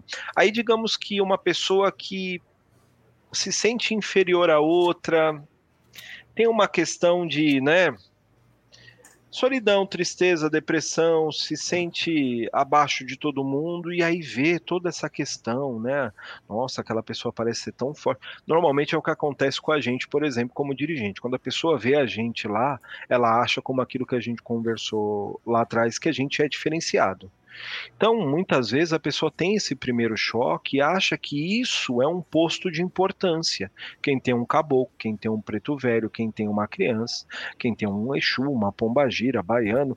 Então, as pessoas podem utilizar isso sim para tentar se achar um pouquinho melhor, né? Aí a gente sabe que não é bem assim, né? Mas ela não deve estar incorporando ninguém, ela deve estar, tipo, incorporando as personalidades que ela criou para que isso se sobressaísse. É um recalque que ela coloca para fora no momento da. É o gatinho. Sim, ela, reca- é, ela recalcou algumas coisas, ela jogou pro inconsciente, né? Isso pode se manifestar, sim, através do animismo, né? Pode, pode sim. Maravilha, cara. Maravilha. Puta, mano. Já pensou se eu fosse animista? Ah, eu preferia mesmo a minha outra personalidade. Sabe por quê? Meus guias sabem dançar, cara. Eu não sei, cara. Mó frustração. Mó frustração. Não, não queira ver o Douglas dançando porque é horrível. Meu É. Deus. Pô, triste isso aí. Pensa numa Triste. coisa feia. Ó, tem outra questão aqui, ó. É, o Darcy que tinha colocado ali, o Darcy Bittencourt colocou, tem médium que acredita que medicamentos atrapalham a sua mediunidade. E o Augusto Lava, ele coloca aqui, ó, não sei se já foi comentado, uma pessoa que toma antidepressivos e ansiolíticos, tem algum problema ao incorporar? Quais os cuidados para esse problema não aumentar mais? Você A tem algo para precisa- falar? A gente precisa separar as duas coisas, né? É, Então, é, todo remédio ele causa uma alteração, né? Então, se você vai tomar um remédio para dor de cabeça, ele vai causar uma alteração. Se você toma um remédio para gripe, ele vai causar uma alteração. Um ansiolítico, um antidepressivo também, um antidepressivo, ele também causa. Mas o astral sabe como trabalhar, né? Agora, existe diferença, né? Você se dopar, Né? Você tomar uma quantidade que foi passada pelo psiquiatra é uma coisa. Você tomar uma, uma, uma, quantidade a mais, isso vai ter uma alteração maior. Então, por isso que, se o Douglas for no médico, ele vai ter uma dosagem X, o japonês Y e eu Z. Porque aí tem a questão do organismo que você precisa. É, eu acho um problema e aí a gente já falou sobre isso, entrar nesse senso comum de que remédio faz mal, psiquiatra é coisa para louco, psicólogo é coisa para louco, senão a gente a gente a gente não faz nada, né? Então eu passo, eu tenho as minhas sessões de terapia, preciso delas para minha vida e porque eu estou me formando em psicologia, então é necessário. E eu posso dizer para você que terapia é vida e remédios para quem precisa, já vi mudanças. Já vi mudanças muito positivas. Qual que é o é. problema? Né? Assim, eu tenho experiência com remédio antidepressivo, né, por causa da ansiedade, em várias épocas da minha vida. É, um primeiro remédio que eu tomei, ele, tipo, me deixava meio sem sentimentos. Isso uhum. aí é erro de dosagem, às vezes aquela substância não se dá bem com a minha, a minha fisiologia, né? E aí por isso que você tá no médico, porque no, no médico, cara, é teste. Ele vai te dar um remédio, ver como você se comporta, se não foi legal, ele tira aquele remédio, por isso tem que ficar voltando para alterar a dosagem, às vezes altera até o químico, né, do remédio. E, cara, esse remédio não funcionava para mim, porque ele me embotava emocionalmente, e por me embotar emocionalmente, eu perdia a empatia, eu também não conseguia trabalhar mediunicamente de uma forma correta. A incorporação acontecia? Acontecia. Mas eu sentia que estava diferente, estava mais travada. Eu mudei de medicamento depois de um tempo. Você tem que passar por um detox tal e mudar o medicamento. E, cara, funcionou tudo perfeito, como se eu nunca tivesse tomado medicamento. Funcionava normal. Normal. Então, isso aí é muito também da sua da sua biologia, né? Do seu corpo. Por isso que tem que ir testando, né? Não tem jeito, né? Sim, não tem jeito. Então, conforme... E assim, você, as pessoas têm uma visão é, tanto do uso quanto do desmame do remédio, né? Que você tomou hoje, ele faz efeito amanhã. Não. Isso pode demorar um, dois meses. E até a questão do desmame. Então, por exemplo, você deixou de usar hoje, é todo um processo. Você mudou a dosagem, é todo um processo. Né? E isso varia muito, né? Ou como diz lá no interior, varia muito é, de organismo para organismo. Às vezes você está tomando, uma pessoa está tomando o mesmo remédio que outra e, e não tem o mesmo efeito. É, e não é só um remédio, né, Dudu? A não. terapia, é, é, essa cura pela fala, que muita gente deprecia, ela é importantíssima. Porque, como a gente falou, a maior parte das nossas dificuldades se dá pelo recalque. Quando a gente não conseguir colocar para fora, se expressar adequadamente, quando a gente se sente ameaçado ou inferiorizado. Então, isso vai se guardando dentro de um, de um, um compartimento da nossa mente muito poderoso, mas que a gente não tem controle, que é o nosso inconsciente. E quando uhum. isso sai de lá, ele é um monstro. Uhum. E é onde causa os problemas que a, gente, que a gente tem. Então, quando você começa a falar sobre isso, é como se você estivesse permitindo que o monstro, monstro fosse mostrando a cabeça aos pouquinhos. Sim. Né? quando essencial. você consegue elaborar, né? Porque só existe um meio de você conseguir entender o que se passa com você. É elaborando. Então, dentro de uma, de uma consulta, de uma sessão de terapia, quem mais fala é você, paciente. Né? E quantas vezes, não sei se isso já aconteceu com vocês ou com os ouvintes, quantas vezes você está falando não só a questão da, da transferência que você tem com, com o terapeuta ou associação livre, mas quantas vezes você está falando, você tem a sua própria resposta. Você Sim. encontra a resposta para aquilo. Então, o inconsciente ele vai jogar para fora dentro da, da sessão, mas conforme você vai elaborando e o terapeuta ele vai te guiando nisso, ele não faz, é, ele não é a sua cura, porque é, a gente não entende a terapia como cura, ele vai guiando você nesse caminho e é você mesmo que dá a resposta. E muitas vezes a resposta que você se dá não é nada agradável. O pessoal pensa que sai feliz, saltitante é da terapia, você sai. Ainda bem que. É como eu vi um, um post esses dias, ainda bem que a gente aprendeu a fazer terapia online que a gente sai do, da cadeira e já, já, já deita na cama chorando, né? Porque tinha esse processo de ir até o terapeuta, no caminho de volta chorando, não, a gente já faz isso. Sabe uma coisa que eu acho muito interessante? É, algumas pessoas às vezes vinham comentar comigo da terapia, porque sabem que eu sempre fiz isso, né? O gato está me chamando aqui. É, o que eu acho muito interessante é que eu sempre ouvi assim, ah, mas a minha terapeuta é maravilhosa. Ah, a conversa, me sinto tão bem com ela. Eu olhava pra pessoa e falava assim, essa terapia não tá te fazendo bem, tá errada. Da pessoa, como se eu estou me sentindo tão bem com ela? Eu falei assim, justamente por isso. A terapia não é para te deixar bem, a terapia é para te incomodar. É para é, se ela tá confortável, alguma coisa tá errada. Se ela não quis matar o terapeuta, alguma coisa tá errada. É. Lógico que a gente tem uma transferência, né? Até positiva. Não tem problema você ter uma transferência positiva com o terapeuta mas é preciso tomar cuidado quando você está ouvindo muito o que você quer ouvir. Exato. Né? Quando é você está muito confortável, você. quando está aparecendo mesa de bar, aí é problema. Aí muda de terapeuta. Inclusive, você deve mudar de terapeuta com o passar do Sim. tempo. Você nunca Sim. deve se manter com o mesmo. Aí vai chegar um momento que, se o terapeuta for uma pessoa profissional, ele vai falar assim: olha, che chegamos no nosso limite, agora eu vou te liberar, você procure um outro profissional, um colega, para dar continuidade. E até as, as escolas, né, são interessantes você ir mudando de escolas. Eu já passei em freudiano, transpessoal, comportamental, já passei em winnicottiano, já passei um monte de gente. E todas elas me, me, me traz alguma coisa né, diferente. Ó, a, a, Bruna falou aqui, eu fui parar no terreiro por causa do transtorno misto de ansiedade e depressão. Que que ela, que ela continua aqui. É isso, só consigo ter uma vida mais ou menos normal por causa dos remédios foi o que salvou minha vida e me mantém aqui. E tinha uma outra aqui, um outro comentário aqui. Gente, aqui tá com muito comentário. É, e aí a gente fica. Aqui, ó.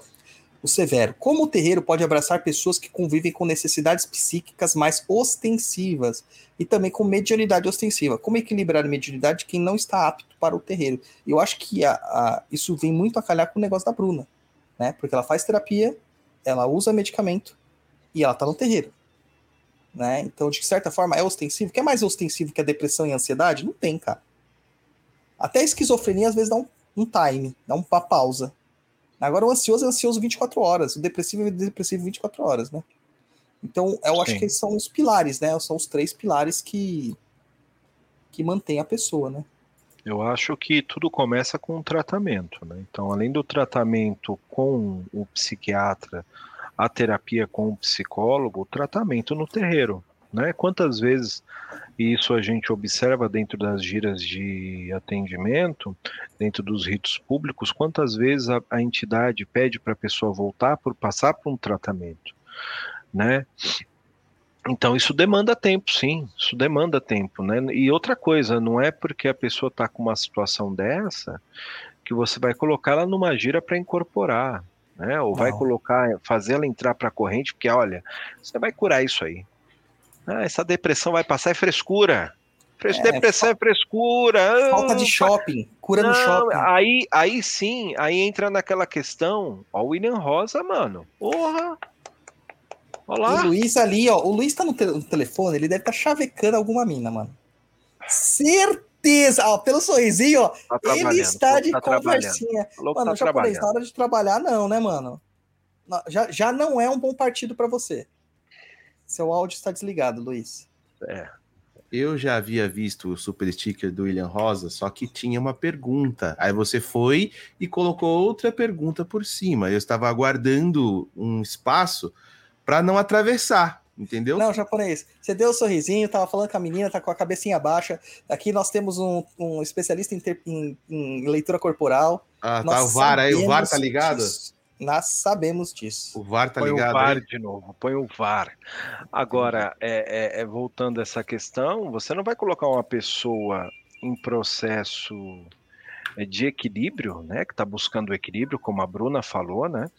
Então ela se sente dita normal e aí eu gosto muito do Ariano Suassuna, que ele fala que, que ele gosta de gente doida. Eu também gosto porque o conceito do senso comum de doido é gente que está fora do normal, né? Como diz a minha caneca, pessoas normais me assustam, né? Pessoas conservadoras e todo esse processo que a gente tem vivido nos últimos anos. Enfim, mas assim, imagina, ah, eu estou me sentindo, como a Bruna falou, estou me sentindo normal. Cara, e que normalidade é essa? Né? Aí tem duas questões que a Bruna pode dizer para a gente: é a normalidade daquilo que ela entende ou a sociedade diz para ela ser, ou realmente, ó, estou voltando ao meu normal, estou sentindo as coisas, estou vivenciando melhor, porque são coisas diferentes. Eu acho que o normal é muito, muito pessoal, né? Sim, mas tem muita gente que acaba levando esse conceito de normalidade não pelo que sente, mas pelo que o outro diz. Aí é mas perigoso. aí a gente cria a sociedade doente, que é o que Sim, nós vivenciamos. Exatamente. É. Exatamente. Então é, é interessante o que a Bruna falou, que ela relatou, achei bem bacana. Então, quer dizer, ela foi para o terreiro e ela continua tomando remédio. Então é o equilíbrio das coisas. Você não deixa de fazer uma coisa e também não deixa de fazer outra. Ó, uma pergunta bem interessante da Luana Retamero, né, ou Retamero. É, no caso de algumas vertentes que usam chás e afins, quem faz uso de remédio pode utilizar desses? É uma dúvida que passou aqui, aqui. Desculpa a ignorância. Não existe ignorância, né, Luana? Todas as perguntas são válidas. Eu, na minha experiência, eu sou naturopata. Quando a gente ia para o ambulatório fazer atendimento, a gente fazia atendimento social, então tem o povão, né? O mesmo povão que é no CAPS, que é uma estrutura muito funcional do SUS. Quem reclama do CAPS é porque não entende quão sucateado o CAPS está. Mas o que eles fazem é milagre. Milagre. Tá? É, eu fiz alguns trabalhos junto ao CAPS, algumas pessoas próximas. Eu sei exatamente como é isso aí. Eles são. Assim, eles tiram leite de pedra. E, Gente, a pessoa próxima que ela se referida não sou eu, não, viu? Não, não é o Luiz. Esse não fez tratamento ainda. É, não que não precise, precisa, mas não fez. E assim, a gente vê que a pessoa indo no CAPS e na, no ambulatório de naturopatia, nós pegávamos toda a lista de medicamentos e nós não tirávamos nenhum. Mas a gente sabia que, mediante ao tratamento que a gente ia submeter a pessoa, talvez ela teria uma eficácia maior ou menor devido ao que ela estava tomando. É, aí fica muito técnico para explicar, né? Mas algumas químicas mexem com determinados pontos energéticos. Então a gente ia explorar esses pontos para que a pessoa sentisse a potencialidade do remédio, o remédio funcionar de uma forma maior. Porque assim, todos os remédios, tiver farmacêutico aqui, me corrija, mas até por onde eu conversei com alguns amigos farmacêuticos, nenhum remédio é 100% eficaz. Né? Ele tem uma taxa de eficácia que, baseado em muitas fórmulas, é uma taxa que funciona. Por isso da repetição, que você tem que tomar vários, vários comprimidos, várias vezes ao dia, durante tantos tempos e tal. É, e dentro dessa taxa, dessa margem que funciona, com as terapias alternativas, você potencializava a abrangência dessa margem. Isso com as terapias naturo, uh, naturopáticas. Na macumba, é a mesma coisa. Por exemplo, uma vez foi uma pessoa lá é, no terreiro e falar com o meu, com o meu caboclo, e meu caboclo falou assim: é, existe um chá muito bom para você tomar, que é o chá de erva de São João, mas você não pode tomar. E aquilo, né, aquela mediunidade consciente vai e volta, eu falei assim, como assim ele não pode tomar? Depois de um tempo, ele veio me explicar que o medicamento que ele estava tomando interferiria junto ao hipérico, que é o chá de erva de São João. Eles teriam princípios ativos similares e que não ia adiantar.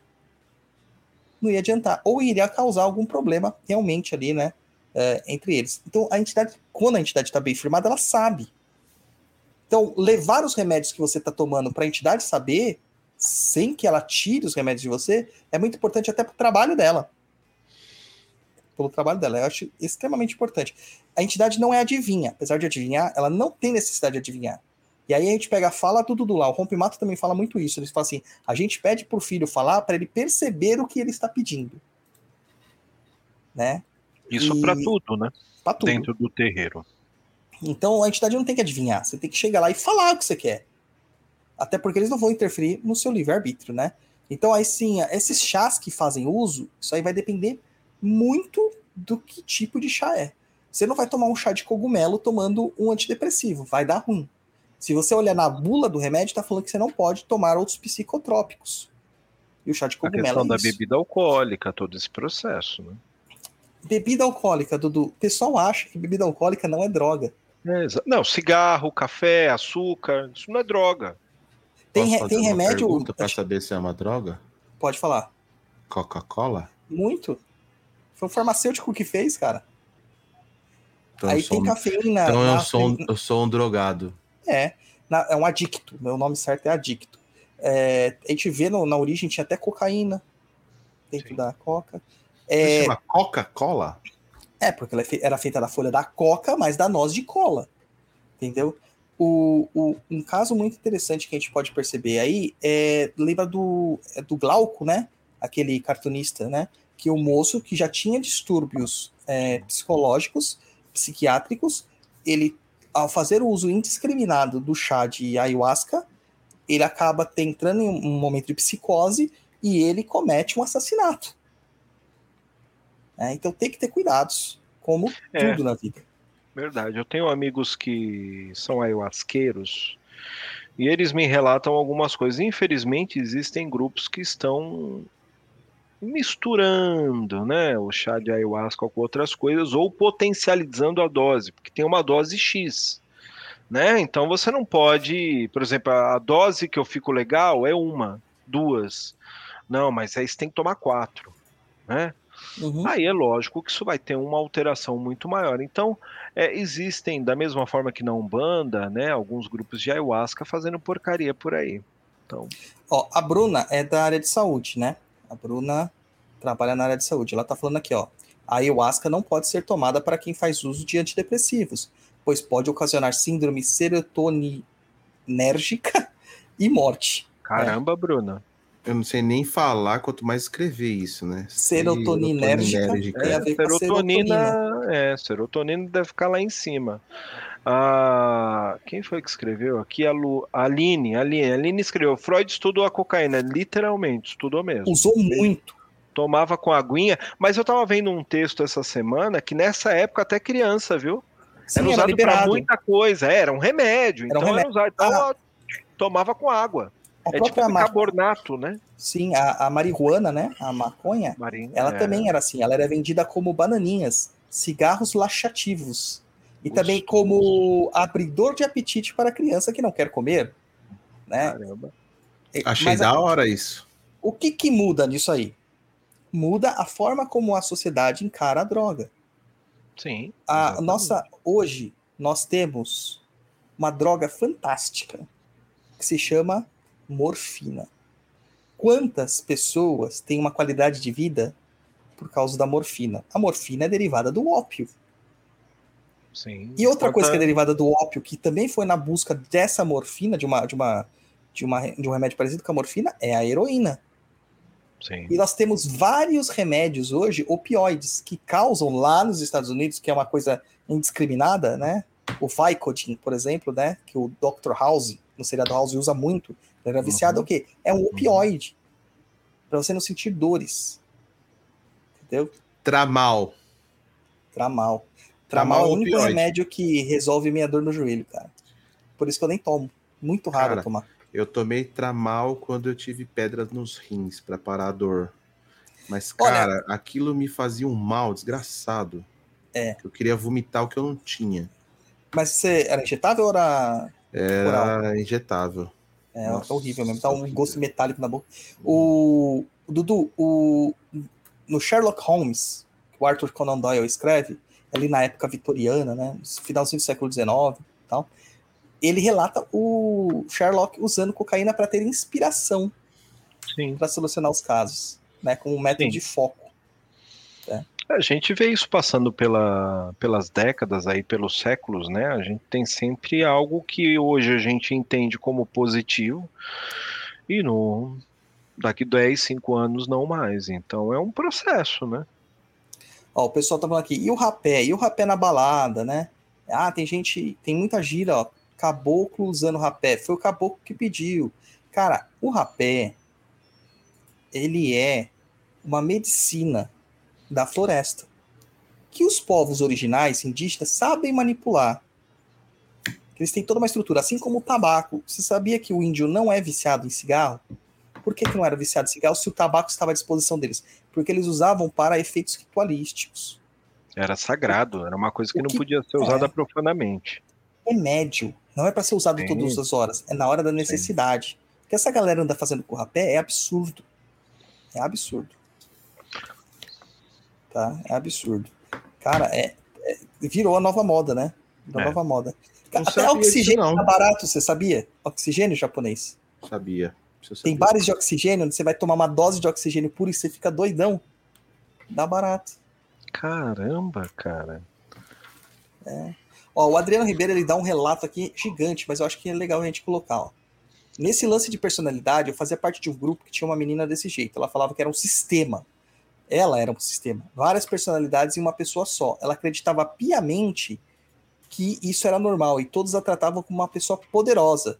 Ela era de um grupo de magia e era tida quase como uma deusa. Meu Deus. Entrava no grupo xingando todo mundo e colocava a culpa em uma das faces dela. Ela dizia ter seis pessoas diferentes que moravam dentro dela e o pessoal achava isso mágico. Tem um nome para isso, né? É, crise, é síndrome da desassociação de identidade, Sim. que era o que o Ah, pessoal tem falava que era transtorno de personalidade, é, múltiplas. Tem cara, tem cara, tem um, acho que tem um documentário filme, né? no Netflix que fala do cara tinha 40 e tantas personalidades, cara. E Então, quase é- todas sabiam uma da outra. Sim, é tipo, como é que chama aquele filme lá? Fragmentada. É, fragmentado. Que filme incrível. Então é isso, tem gente que é assim. É, aí colocar a culpa no obsessor, aí tem gente que fala que é obsessor, aí fala que é. Como que é? Lembranças de vidas passadas, é tudo. Né? Não, é. A pessoa é transtornada, gente. Ela tem transtorno. E pronto. É, O problema é que é quando a gente começa a duvidar da ciência, dos estudos, e achar que só que tudo é espiritual, né? Exato. Exato. É isso, É. Aline.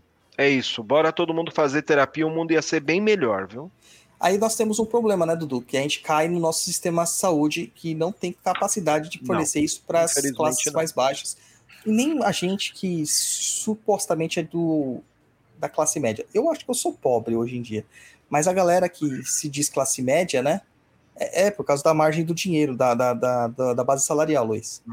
Então, assim, as pessoas que se dizem classe média não tem como pagar terapia. Uma terapia boa aí é no mínimo milão por mês. É, você pega um terapeuta hoje, um psicólogo, e aí, dependendo do grau de, de, de anos de experiência que ele tem, um psicanalista, enfim. A partir de 150 reais a sessão. É uma sessão por semana, então dá 600 reais por mês. Porém, é, existem faculdades como a Uninove, na qual eu faço parte, que tem um atendimento gratuito. Existem é, psicólogos que dão um atendimento social, então um valor X, que não é 150, mas é um valor menor. Tem lugares que dão atendimento gratuito, né? Se você procurar, é, Instagram tem bastante disso, e o, o- na internet tem bastante disso. Se você precisar, eu passo para você uma lista, depois você coloca aí pro pessoal Ótimo. porque isso é importante. É importante a gente divulgar, porque tem pessoas que realmente, principalmente não, numa pandemia em que a gente vive, né? E a pandemia, ela não é só um problema de saúde, ela é um problema social, né? Então as pessoas acabam caindo, né? Gente, não veio ainda a conta da pandemia, viu? A Não, conta não, emocional vai vir quando nós voltarmos aos ciclos sociais. sim. Tem um monte de gente que não vai saber sociabilizar mais. Olha, tenho algumas pessoas que já disseram para mim, né? Porque se a gente analisar é, esse trauma da pandemia, ela tem é, dimensões que são políticas, são sociais, econômicas, culturais, éticas, científicas. e Isso vai, isso vai é, afetar muita coisa. Né? Você pega um livro do Freud que chama O Mal-Estar na Civilização, que ele, ele escreve depois da Primeira Guerra Mundial. Né? E aí tem a questão do, além do princípio do prazer, em que ele tenta entender o neurótico de guerra, né? O cara, o, trau, o trauma do, daquele que volta para a guerra. Eu associo muito o que a gente vive e está vivendo é, com o coronavírus como um trauma pós-guerra. Sim. Então, isso são mais de 600 mil famílias que perderam alguém que amava. Isso quase dá uma guerra em algum, e até mais que a guerra, né? Então imagina você tratar essas pessoas. Então a psicologia, os, psicó os psicólogos, psiquiatras, psicanalistas, terapeutas vão ter um trabalho aí de no mínimo 30 anos daqui para frente para tentar organizar as coisas novamente, viu? É, tá. Vai ser complexo, cara. Vai ser complexo. Ó, mais coisas aqui, depois a gente vai para as perguntas que já estamos já nos limites do nosso tempo. O pessoal pediu para diminuir o tempo do programa, nós vamos ouvir. Lucas Gomes, eu comentei agora há pouco, né? Douglas, você utiliza a naturopatia hoje como meio alternativo ao, médio, ao, medicamento alopático, não desconsiderando a importância de medicamento ou acompanhamento médico. Vamos a algumas considerações importantes aqui, Lucas. Primeiro, é, meio alternativo. Não usa esse termo, porque ele justamente ele, ele sujeita você a pensar, te induz a pensar que existe uma alternativa ao remédio, e não existe. Existe uma prática complementar. Algo que para complementar o uso do remédio alopático. Então, provavelmente, é, é, dentro da minha experiência, é, hoje eu não tomo mais remédio por causa do tratamento com a psicóloga, com a psiquiatra, é, eu fui tirando o remédio, ela, eles acharam por melhor tirar o remédio para ver como que eu iria me, me, me relacionar né, com o universo, e nós descobrimos o gatilho do meu tag, e eu me livrei deste gatilho. Entendeu? Então, as minhas crises de pânico, que eram os grandes motivadores de eu usar o remédio, elas não existem mais. Ah, eu tô aí há mais de um ano e meio, assim, graças com glória do Senhor, sem nenhuma crise de pânico, o que para quem tem o tag é muito significativo. Né? Porque o, o cara do tag é o cara que vai no Narcóticos Anônimos e no Alcoólicos Anônimos. Só por hoje eu não terei crise de pânico.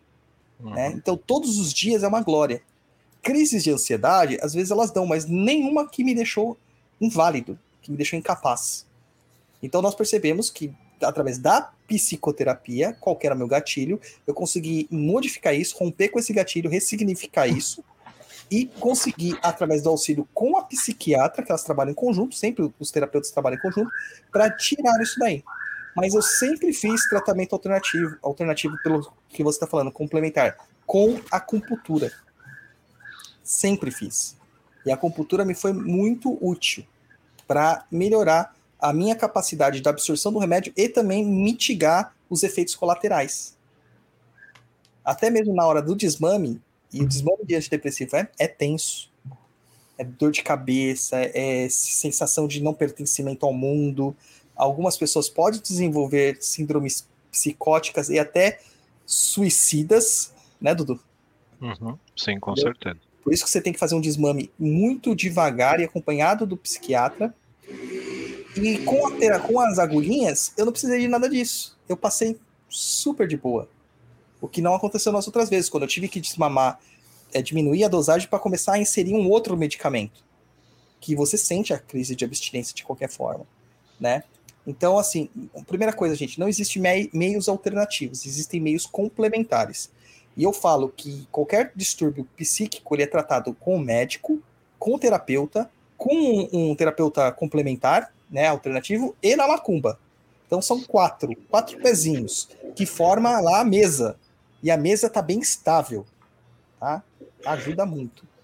Oh, você tá causando discórdia aí, brother. Por quê? Porque você falou que tem gente que quer diminuir o programa, tem gente aqui no chat falando gente, que quer podcast de quatro tá brigando horas, aí, cara, porque sabe que quando eu venho no programa é horas. é seis horas. Eu vou falar um negócio. A gente fez, a gente faz todo final do ano uma pesquisa com os nossos ouvintes. Hum. 70% das pessoas falaram que queriam um programa de até duas horas. É, já não vai dar hoje, tá? Desculpa. Entendeu? Poxa, então vocês não responderam a pesquisa. E quem respondeu não tá aqui, é isso? Eu acho que é.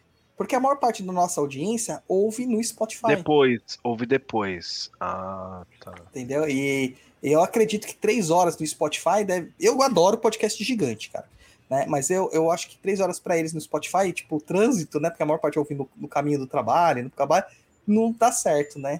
É isso aí. É, toda vez que eu venho aqui, não, não, não, não consegue ser duas horas, né? Já percebeu não. isso. Eu não. venho uma vez por ano, gente, prometo. Então façam assim, gente. Vamos lá, apoia todo mundo aí, ó, catarse.me barra papo na encruza e ajuda a gente a ter programas de quatro horas, tá? Quando a gente bater 5 mil reais lá de apoios mensais, aí a gente, a gente faz um programa de quatro horas. Tá? Mano, Ai, eu coloquei lá, vocês querem mais lives no Instagram? O pessoal falou assim, sim. Eu falei, mano, vocês não cansam de ficar ouvindo eu falar? Toda hora, mano. Caramba. Ó, Aí a Bruna tá falando: ah, pronto, duas horas dá pra nada. E eu respondi a pesquisa. É, Bruna, você foi pouca. Perdeu, cara. Vai ter que responder com mais afinco da próxima A vez. Aline fala que ouve o nosso programa limpando a casa barra cozinhando. Ó, eu acho que vocês tinham que fazer o seguinte: cada um dos nossos ouvintes tinha que mandar nosso programa para pelo menos 10 pessoas amanhã. 10, 10 pessoas. Não importa se ela vai ouvir ou não. Fala assim, ouve. Manda o link lá do Spotify já pra pessoa. Não manda do YouTube, que as pessoas às vezes não conseguem ouvir no YouTube no celular. Manda do Spotify. Né? Fala, ouça esse programa. Cada um dos que está nos ouvindo aqui. Aí, você fala assim, na próxima votação, vocês falam assim, pede 3 horas. 4 horas. Vamos fazer isso aí. A Bruna fala assim, eu sou apoiadora desde sempre, isso é verdade. A Bruna é. Tá assumida, mas tá lá, apoiando a gente desde o comecinho.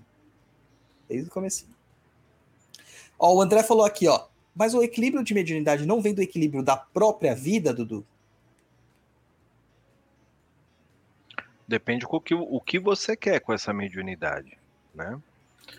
Depende o que você quer fazer com ela, porque tem médiums aí que são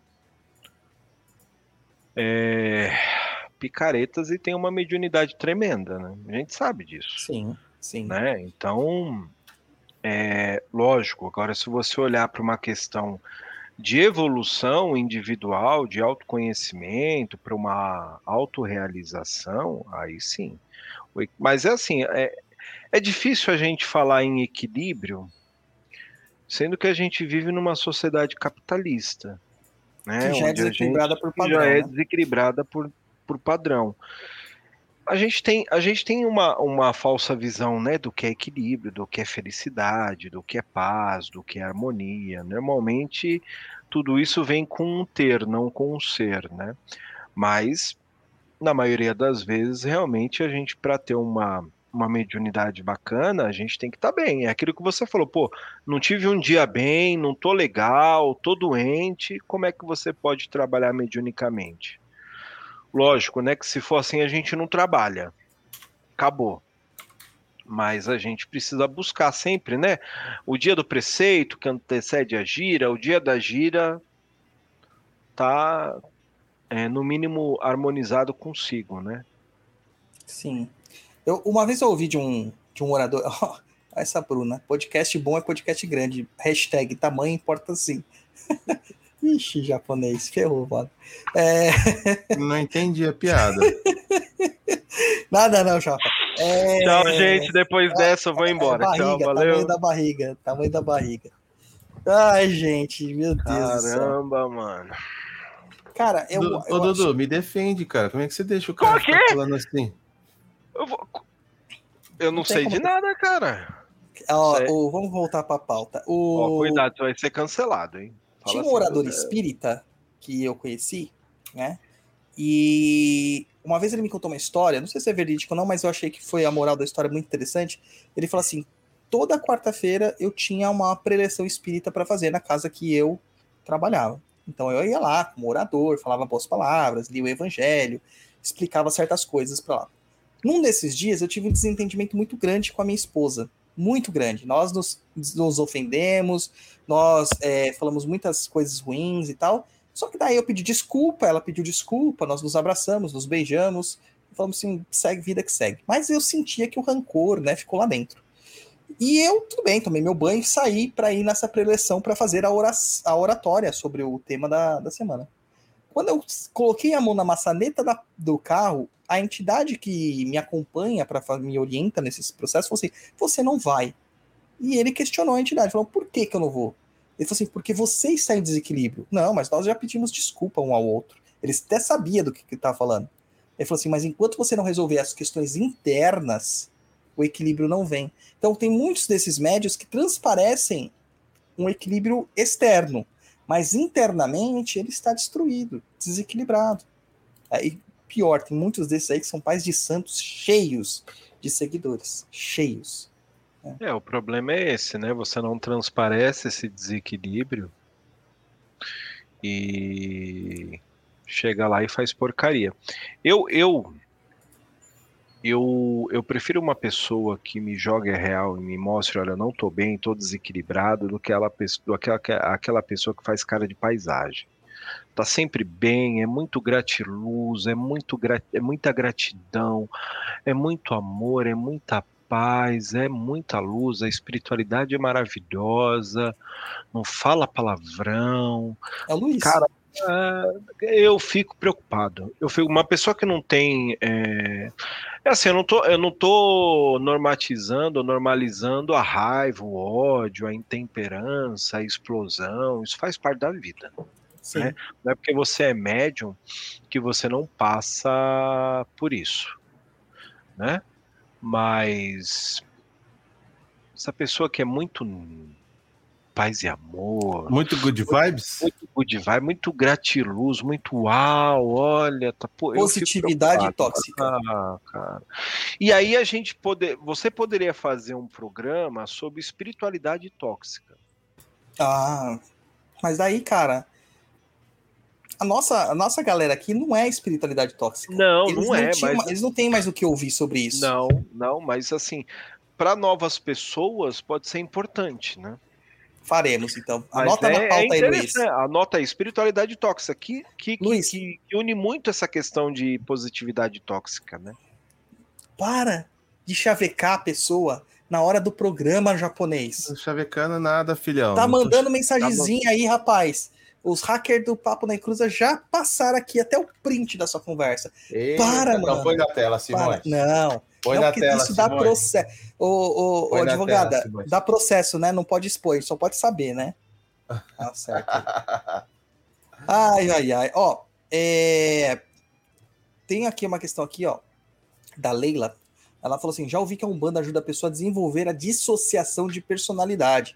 Quando a pessoa incorpora, é uma das personalidades. E complemento do André, já um complemento jocoso, e abre aspas, defina jocoso posteriormente, Luiz. Mas na verdade não somos compostos de múltiplas personalidades que vivem em harmonia. Quando você quer comer doce, pensa melhor não, são duas personalidades conversando. Não, ele tá sendo jocoso, né, brincando. Jocoso. E cara, esse comentário da Leila, né, é, é uma coisa que eu já ouvi também, Dudu. Sim. Que fala que a gente é louco. Por ter vários, vários espíritos se manifestando. Você não acha possa vir a ter realmente isso? Porque poucos são os verdadeiros médios de incorporação numa Umbanda? Sim. Aí entra na questão do animismo, né? É que já não é um animismo natural, né? Já é um animismo problemático e pode ter, sim, pode, acredito que seja. É... Mas, cara, é... a gente não pode é deixar de, de ter essa dúvida né, sobre algumas questões, incorporações que a gente vê por aí. Mas, cara, eu te falar, se eu tivesse tanta personalidade desse jeito aí trabalhando como como médium, eu até que tava bem na vida, viu, cara? Porque olha, mas Sou completamente eu... diferente dessas personalidades aí, viu? Não, eu também. Eu, metade do que eles fazem eu, eu não tenho para de fazer. não, tem, não, eu não tenho capacidade nem, nem, nem QI para isso, né? Ah, mas aí você não acha também essa uma outra questão? Se a gente analisar isso aí e colocar isso como uma generalidade, afasta a pessoa de ir nos terreiros, como que uma pessoa vai ao terreiro, ela se precaver sobre o médium que está sendo animista de uma forma depreciativa, não que é o animismo do do próprio espírito dela, o acesso a vidas passadas, mas sim um animismo de uma, de uma. vamos, vamos mudar o nome, vamos colocar mistificação. Ela está mistificando uhum. a incorporação de uma entidade, mas na verdade é uma personalidade identitária que ela criou. Né? Olha, eu acho que a, a priori, num primeiro momento, não tem como você fazer isso. Né? Se essa pessoa faz isso há muito tempo também. Né? Agora, a escorregada tem, né, cara? Escorregada, a pessoa uma hora uma hora ela vai dar, ela vai dar, dar brecha para a pessoa se ligar. Agora é assim. por isso que a gente está falando, e a gente já falou antes, da questão do desenvolvimento mediúnico, da responsabilidade do dirigente, do pai de santo, da mãe de santo, em verificar isso. Achar que só fica a cargo da entidade chefe o desenvolvimento mediúnico é colocar uma responsabilidade só em outra pessoa. Não, tanto Douglas quanto eu e outros dirigentes têm essa responsabilidade da visão, de olhar o médium. Você percebe, porque pela vivência que você tem, né, pelo pé, pé no chão no terreiro que você tem durante 20, 25 anos, como eu tenho, eu sei denominar. Agora, existe aquilo que você está falando, o animismo natural da pessoa, aquilo que realmente está ultrapassando os limites. Aí é chamar a pessoa e falar: olha, presta atenção, tem coisa saindo. É, saindo do controle. Um exemplo, né? Uma entidade chega para você e diz assim: Douglas, o que, que é isso aí, Luiz? Isso aqui é o título mundial. Ah, tá. Invejado É- por alguns que nunca terão. Falar, Douglas, você vai pegar, ó, para afastar uma carga de espíritos da sua vida, você vai pegar uma pimenta malagueta, vai cortar ela numa rodelinha com a semente. Vai colocar no umbigo e vai tampar. Você Rapaz, faria mas isso? isso aí, isso aí deve, deve arder, não? Você Para um isso? cacete. Não. É, a capsina em contato com a pele vai provocar uma alergia ali. É óbvio, a gente não tá nem. É, então. Então são essas coisas. Vou colocar sal grosso no umbigo. Vou. Então, é um exemplo besta, simples, mas que pode ocorrer. E a pessoa não vai se questionar. Alguma coisa então são tem. essas. Alguma coisa tem. Né? Então é preciso tomar cuidado. É preciso, é preciso analisar isso. Então, esses são os perigos, né, de uma, de uma, de uma, de um atendimento mal dado, né? Então, a priori, normalmente essas pessoas é, que já fazem isso há algum tempo não chegam a essa, a essa, a esse ponto. Mas tem médios despreparados com menos tempo que podem fazer isso. Sim. Agora, se eu, se eu não observar, se eu não entender o que está acontecendo dentro da gira, porque eu estou lá incorporado, eu não estou vendo o que está acontecendo. Da mesma forma, você, se você não tem um grupo mediúnico que não toma conta disso, passa um, passa dois, passa uma boiada, e o médium, às vezes, em desenvolvimento, ou o próprio médium dito desenvolvido, né, que isso são palavras que a gente usa, enfim, para denominar melhor a situação. Pode, pode escorregar. Complicado, né? Então a gente tem que manter sempre a cabecinha aí com, com a interrogação. Não tem jeito, não tem jeito. questionar sempre que possível. A si mesmo. O Caboclo Sete Flechas diz, diz para mim no começo do desenvolvimento e diz isso hoje até para a corrente que o medo é importante. Que o Sim. medo dá uma segurada. Que o médio que não tem medo acha que pode tudo, sabe tudo e é um problema. Rompimato fala a mesma coisa, cara. Desde a minha É, primeira vez. então. Eles falam assim: sempre Exato. bom medo, porque um pezinho sempre vai estar no chão. Sim, sim. O Severo coloca aqui, ó, como podemos relacionar mediunidade e loucura às artes, né? E loucura às artes. Como, por exemplo, o artista Arthur Bispo. Não conheço. É loucura, habilidade ou mediunidade? Não conheço. Não sei se você conhece. Olha, cara, é, se você pegar na história da humanidade, principalmente é, a loucura foi muito retratada, né? Tanto na Sim. literatura, nas obras, você pega Shakespeare na questão de Otelo, né? Você Na música, pega cara. na música, você música pega é muito. Exatamente. Tem um, tem um pianista de jazz que chama Thelonious Monk, ele tinha algum transtorno. Então ele tocava, cara, era uma coisa absurda. E a, a gente não pode achar que que uma pessoa louca, se você pega Nise de Oliveira, né?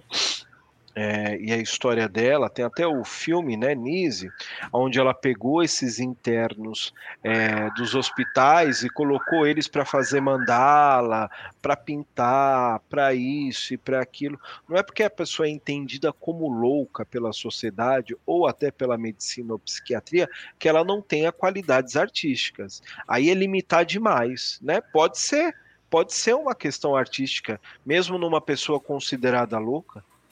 Qual que é o problema? Né?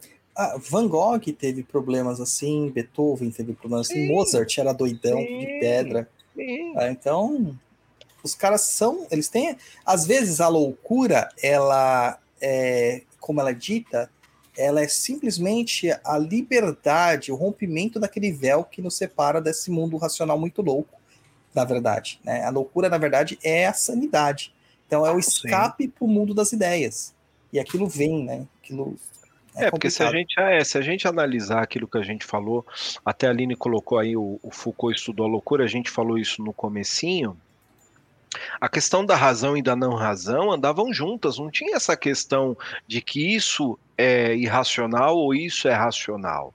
Né? Você não entendia como a gente entende hoje o que é loucura, o que é o louco, o que é o doido, né? o que é o tantão, o que é o pirado, né? porque sai desse conceito de normalidade é, dentro da sociedade. E entre as próprias sociedades existem a diferença do que a gente, como brasileiro, entende como loucura e o espanhol entende, o ucraniano entende, o russo, o americano. Exatamente. Até porque o americano diz que o russo é doido e o, do- o- o- o russo diz que o americano é doido, né? E eu como pipoca aqui, esperando para ver o que vai acontecer, se eu vou pro bunker ou não, né? É, a gente tá em época de arregimentação ainda, hein, Dudu? Estamos ainda, cara. Até os baixos de 50, todo mundo pode ir pra merda, viu? Caramba, cara, ter que ir para a guerra. Estamos na reservista aí, ó. E ainda, sabendo Não, que a gente Ponte, tem... me inclua fora dessa. O seu presidente é um maníaco militar, cara, que ele quer Me de todo inclua, jeito. me inclua fora dessa. Quase causou um incidente internacional com a visita dele lá no, na Rússia, sabendo depois de puxar tanto saco dos Estados Unidos. Quase. Quase. A sorte é que ele é tão incapaz que nem isso deu. Ó Deus. Ah, Deus. Mas vamos falar de, de loucura, porque de loucos a gente falou outra hora. É. É, cara, o Augusto coloca outra, outra pergunta jocosa aqui também. Marca aí, Luiz. Defina jocosidade. Ele falou assim: o uso do meu ansiolítico impede que eu descubra o nome do Exu que me acompanha? Não, Augusto. O que impede é que não é o momento para você saber ainda, né, Augusto? Mas a sua ansiedade para saber pode ser que seu ansiolítico esteja com a dosagem correta, cara.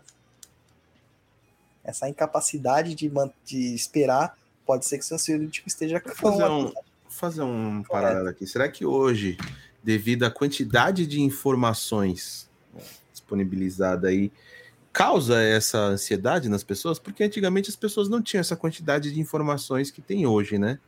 Será que isso Cara. que, que causa essa ansiedade geral em todo mundo? tem um negócio que se chama síndrome da mente apressada.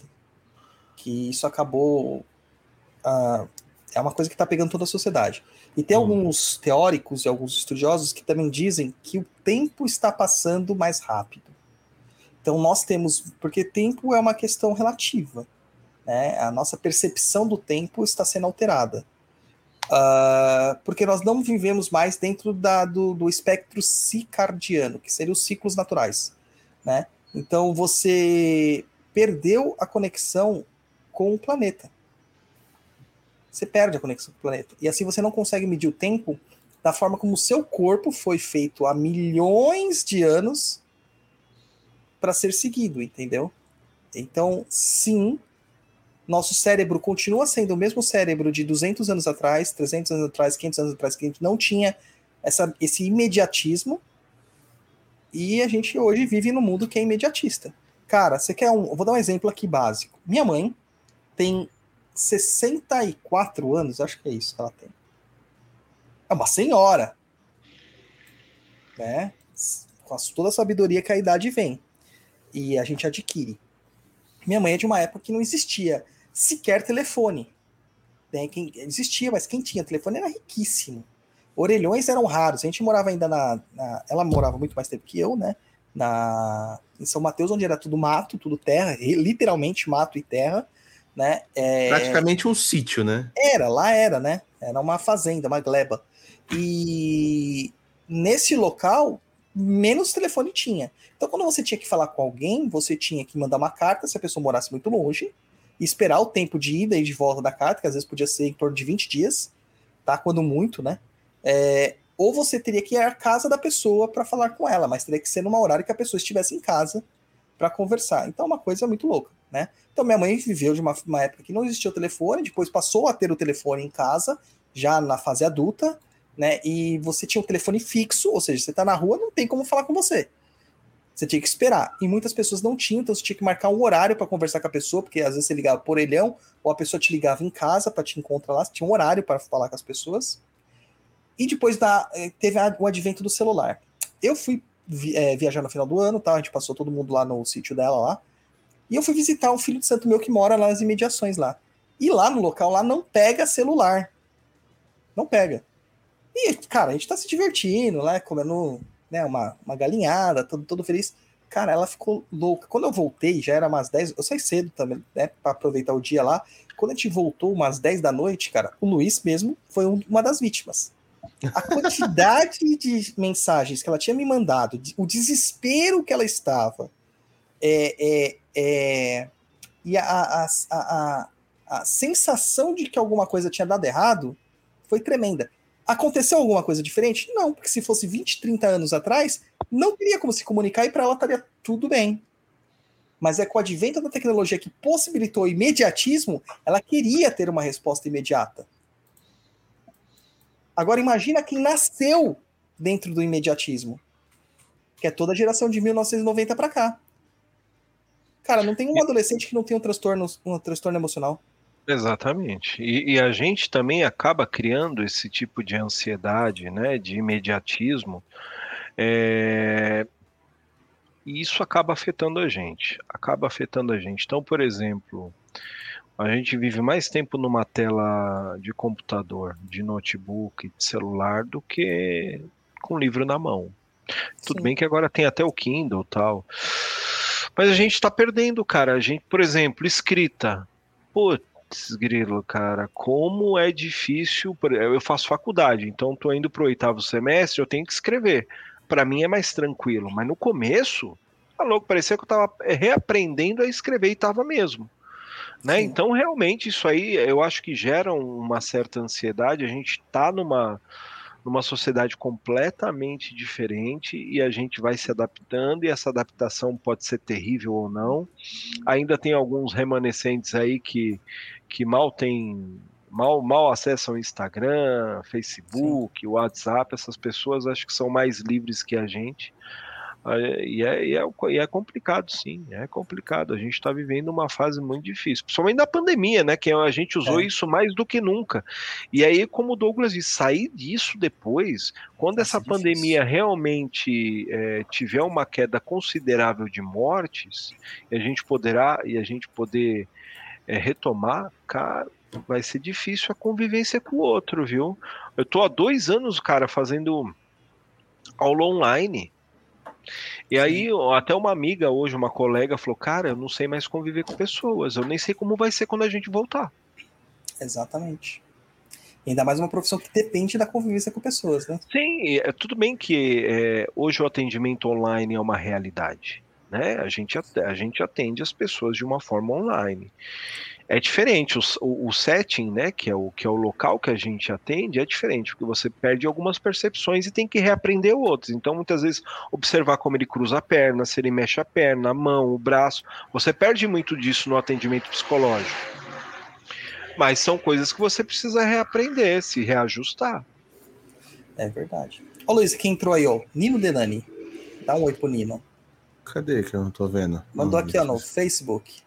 Salve, Nino. Fala, Nino. Boa noite. Para quem não sabe, trabalha... a gente já, já fez um programa com o Nino. A gente já é, foi lá no o programa. O Nino ele é um magista, mas ele trabalha bastante com essas questões da psicologia também, né? É, sobre a mente da pessoa. É bem interessante também isso aí.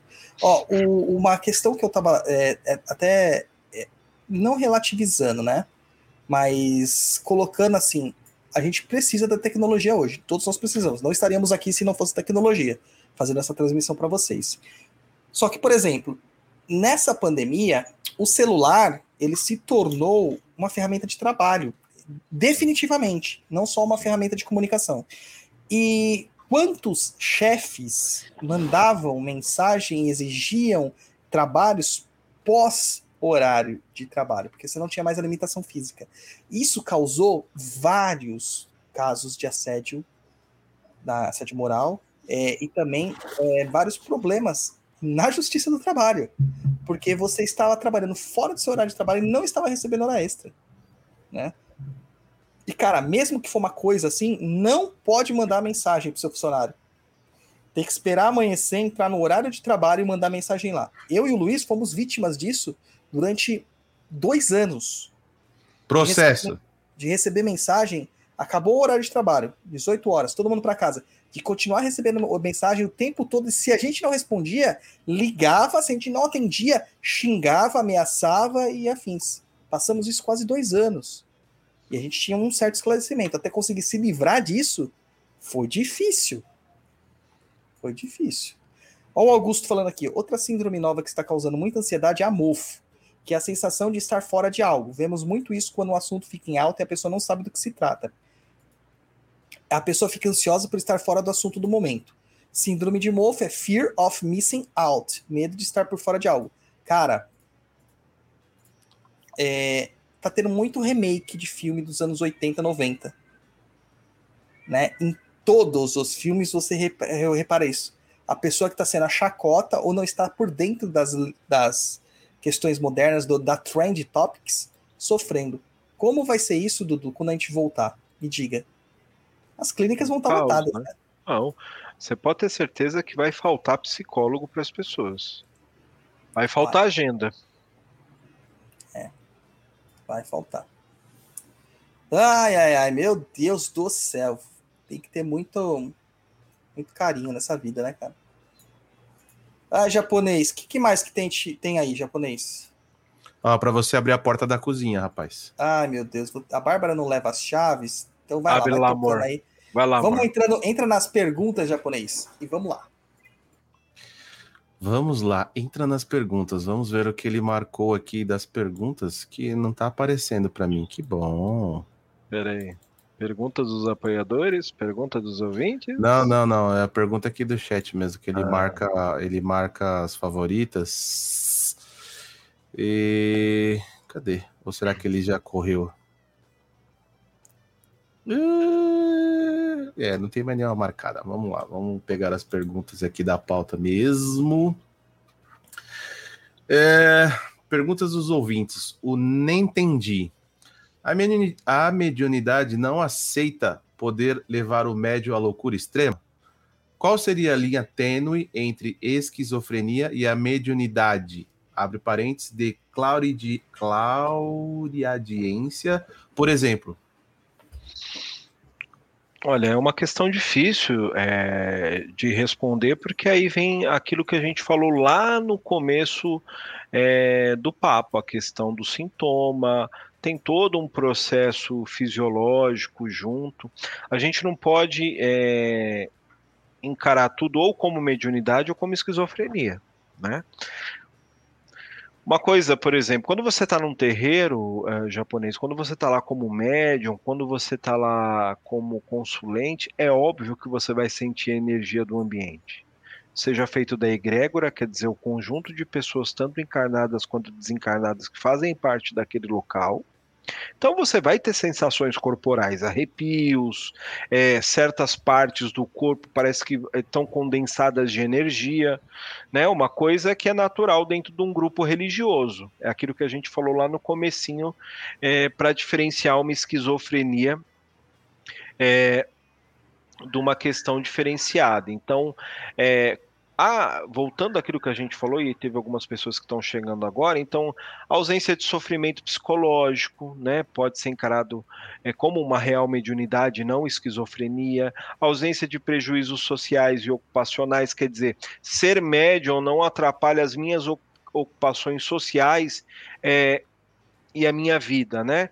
É, duração de curta experiência. Então a gente sabe que, um, que, que a gira de Umbanda ela começa no horário e termina mais ou menos, porque terminar depende da quantidade de pessoas, do trabalho. Então, sabe que naquele dia, duas, três, quatro, cinco horas, você vai ter o contato com o sagrado, mas não passa como 24, 36, 48 horas quando uma pessoa tem um surto, né? Atitude crítica. Então a pessoa quando é média, ela tem uma atitude de ter dúvidas sobre a realidade objetiva da vivência. Uma pessoa em esquizofrenia, ela tem a certeza absoluta do que ela está vivenciando, o que falaram para ela, estão me ouvindo, estão me falando, enfim.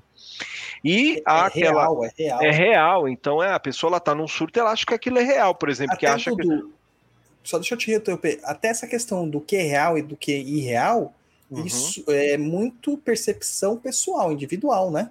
Sim. Não é percepção genérica da sociedade. Sim, com certeza. E aí, é, é, uma pessoa realmente num ato de mediunidade, ela não tem comorbidade. Uma pessoa com uma esquizofrenia, ela acaba gerando comorbidades, né? Então, numa, numa questão mediúnica, ah, o médium tem o controle sobre a experiência, né? É, tem também a questão, conforme ele vai fazendo parte de uma corrente, conforme ele vai desenvolvendo, ele tem um crescimento pessoal ao longo do tempo, né? Uma atitude de ajuda para os outros, ele não é egoísta. né? Então, essas são as principais diferenças é, entre uma mediunidade de fato, de direito, e uma questão de esquizofrenia, né? Aquilo que não vai me atrapalhar, japonês, aquilo que não vai me prejudicar ou prejudicar minha família, é algo que a gente pode entender como uma mediunidade. Né? Aquilo que vai acabar atrapalhando, e aí pode ser entendido como esquizofrenia de fato. Próxima pergunta. Quer alguma coisa para falar aí, Douglas? Não, é que eu ouço vozes, então foi difícil para mim, né? Até eu descobri, eu passei por médicos e terapeutas e tal. Mas você não é louco? Você não pertence ao bando de louco? Sou louco por ti, Corinthians, mas né, eu achava que eu era louco de outras formas também. Mas hoje eu descobri que não. Só louco por, por, por isso aí. Ó, o Anônimo, só que o Anônimo agora tem uma cidade. O Anônimo mandou a, a cidade dele. O Anônimo de Brusque. Pergunta: o que posso fazer em minha em casa com a minha mediunidade? Pois eu e minha esposa se mudamos de Florianópolis para Brusque depois de ficar desempregado e até agora não achamos um centro de umbanda aqui. Antes de responder, ó, o Wagner RS, deve ser do Rio Grande do Sul, fala assim: acho poucas pessoas para esta live. Nós também achamos. Mas dentro da nossa pesquisa que nós fazemos todo ano com o nosso público, é, eles dizem que eles preferem ouvir offline posteriormente, em velocidade acelerada, ou até mesmo fazendo outras atividades que não conseguem neste horário, porque ou estão na balada, ou estão na faculdade, ou estão no terreiro. É, infelizmente, poucas pessoas mesmo. Mas assim, Wagner, você pode aumentar isso. Manda para 10 pessoas da sua lista nossa live. É sobre isso, Brasil, e tá tudo bem. Manda aí, Dudu. Responde aí o anônimo de Brusk.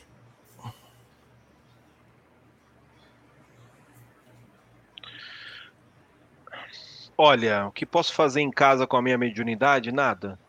Não faça nada em casa, lindinho. Aí você vai se equiparar a essas pessoas que pedem para você desenvolver sua mediunidade online. Né? Você não tem uma estrutura, você não tem um assentamento, para um, alguns terreiros é chamado de assentamento, para outros é chamado como firmezas. É perigoso. Então aguarda, procura, procure aí na cidade onde você está hoje um terreiro, né? Procure nas proximidades uma outra cidade. Primeiro, a questão do, da sua vida profissional, né? É, você foi para Bru, Brusque depois de ficar desempregado, então vá cuidar da sua questão do financeiro, do seu trabalho, se estruture. O astral aguarda, o astral ajuda, o astral espera, não vai punir você porque você não vai desenvolver, porque você não vai trabalhar, e vai viver a sua vida, estrutura a sua vida material, né, para que você possa voltar à normalidade da sua vida mediúnica. Cara, é, eu não sei se ele tá ouvindo a gente ou não, mas Brusque é um local aqui, eu tô vendo. Uh, tá escrito Souza Cruz, Azambuja, acho que são os bairros, né? Se Deve for ser. isso aqui que eu tô vendo, cara, eu digitei aqui no Google. Terreiros em Brusque. Tá Pareceu cheio. uma porrada. Pareceu um monte aqui para mim. Né? Então Hum. não sei se é esse local mesmo, né, que ele tá falando. Ó, mas se for aqui, ó, é isso aqui mesmo. Só que na, na, na primeira pesquisa que eu dei no Google, Tem 1, 2, 3, 4, 5, 6, 7, 8, 9, 10, 11, 12, 13. 13 terreiros. É. Então. O Google, não tá, aí. o Google não tá ajudando? Ó, Centro de Umbanda Paioxóssi, Casa de Luz Aruanda, Barracão de Matamba, Ilê de Santa Clara, Comunidade Apostólica Grande Deus, acho que isso aqui é igre- igreja, né?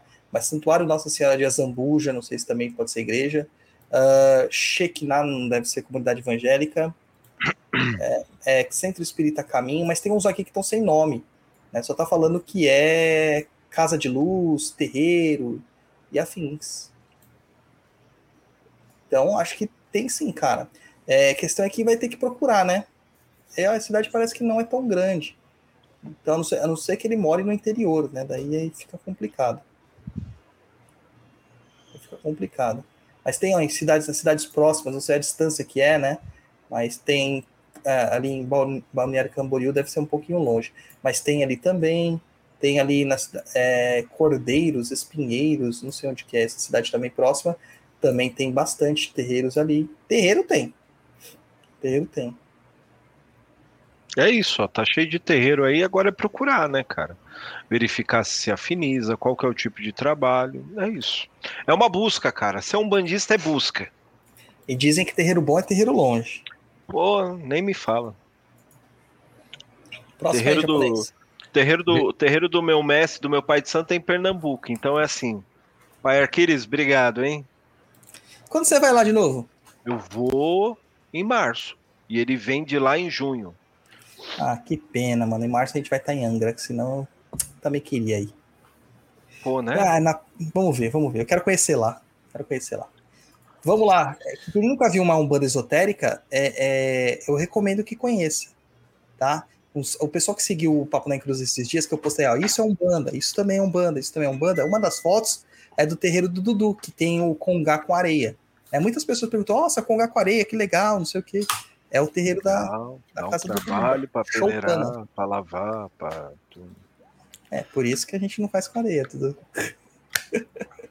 Eu sou uma casa de Iemanjá. Quando fala assim, vai ter que pôr areia, eu falo, não, melhor não. Nossa, né? Vai, Jato. Vamos lá, a Moa Domingues. Na psiquiatria barra psicologia, de, modo, de um modo geral, existem diagnósticos para as doenças que popularmente chamamos de loucura. Uhum. Mas, se a mediunidade for um processo imaginativo, ou seja, um sujeito sem diagnóstico de loucura criando uma narrativa imaginária que chama de processo mediúnico, o que acham? Aí é questão do animismo, né? Da Animismo. questão que a gente já falou an- anteriormente. E aí a entidade chefe, o guia chefe, principalmente o dirigente, a dirigente tem que ter um olhar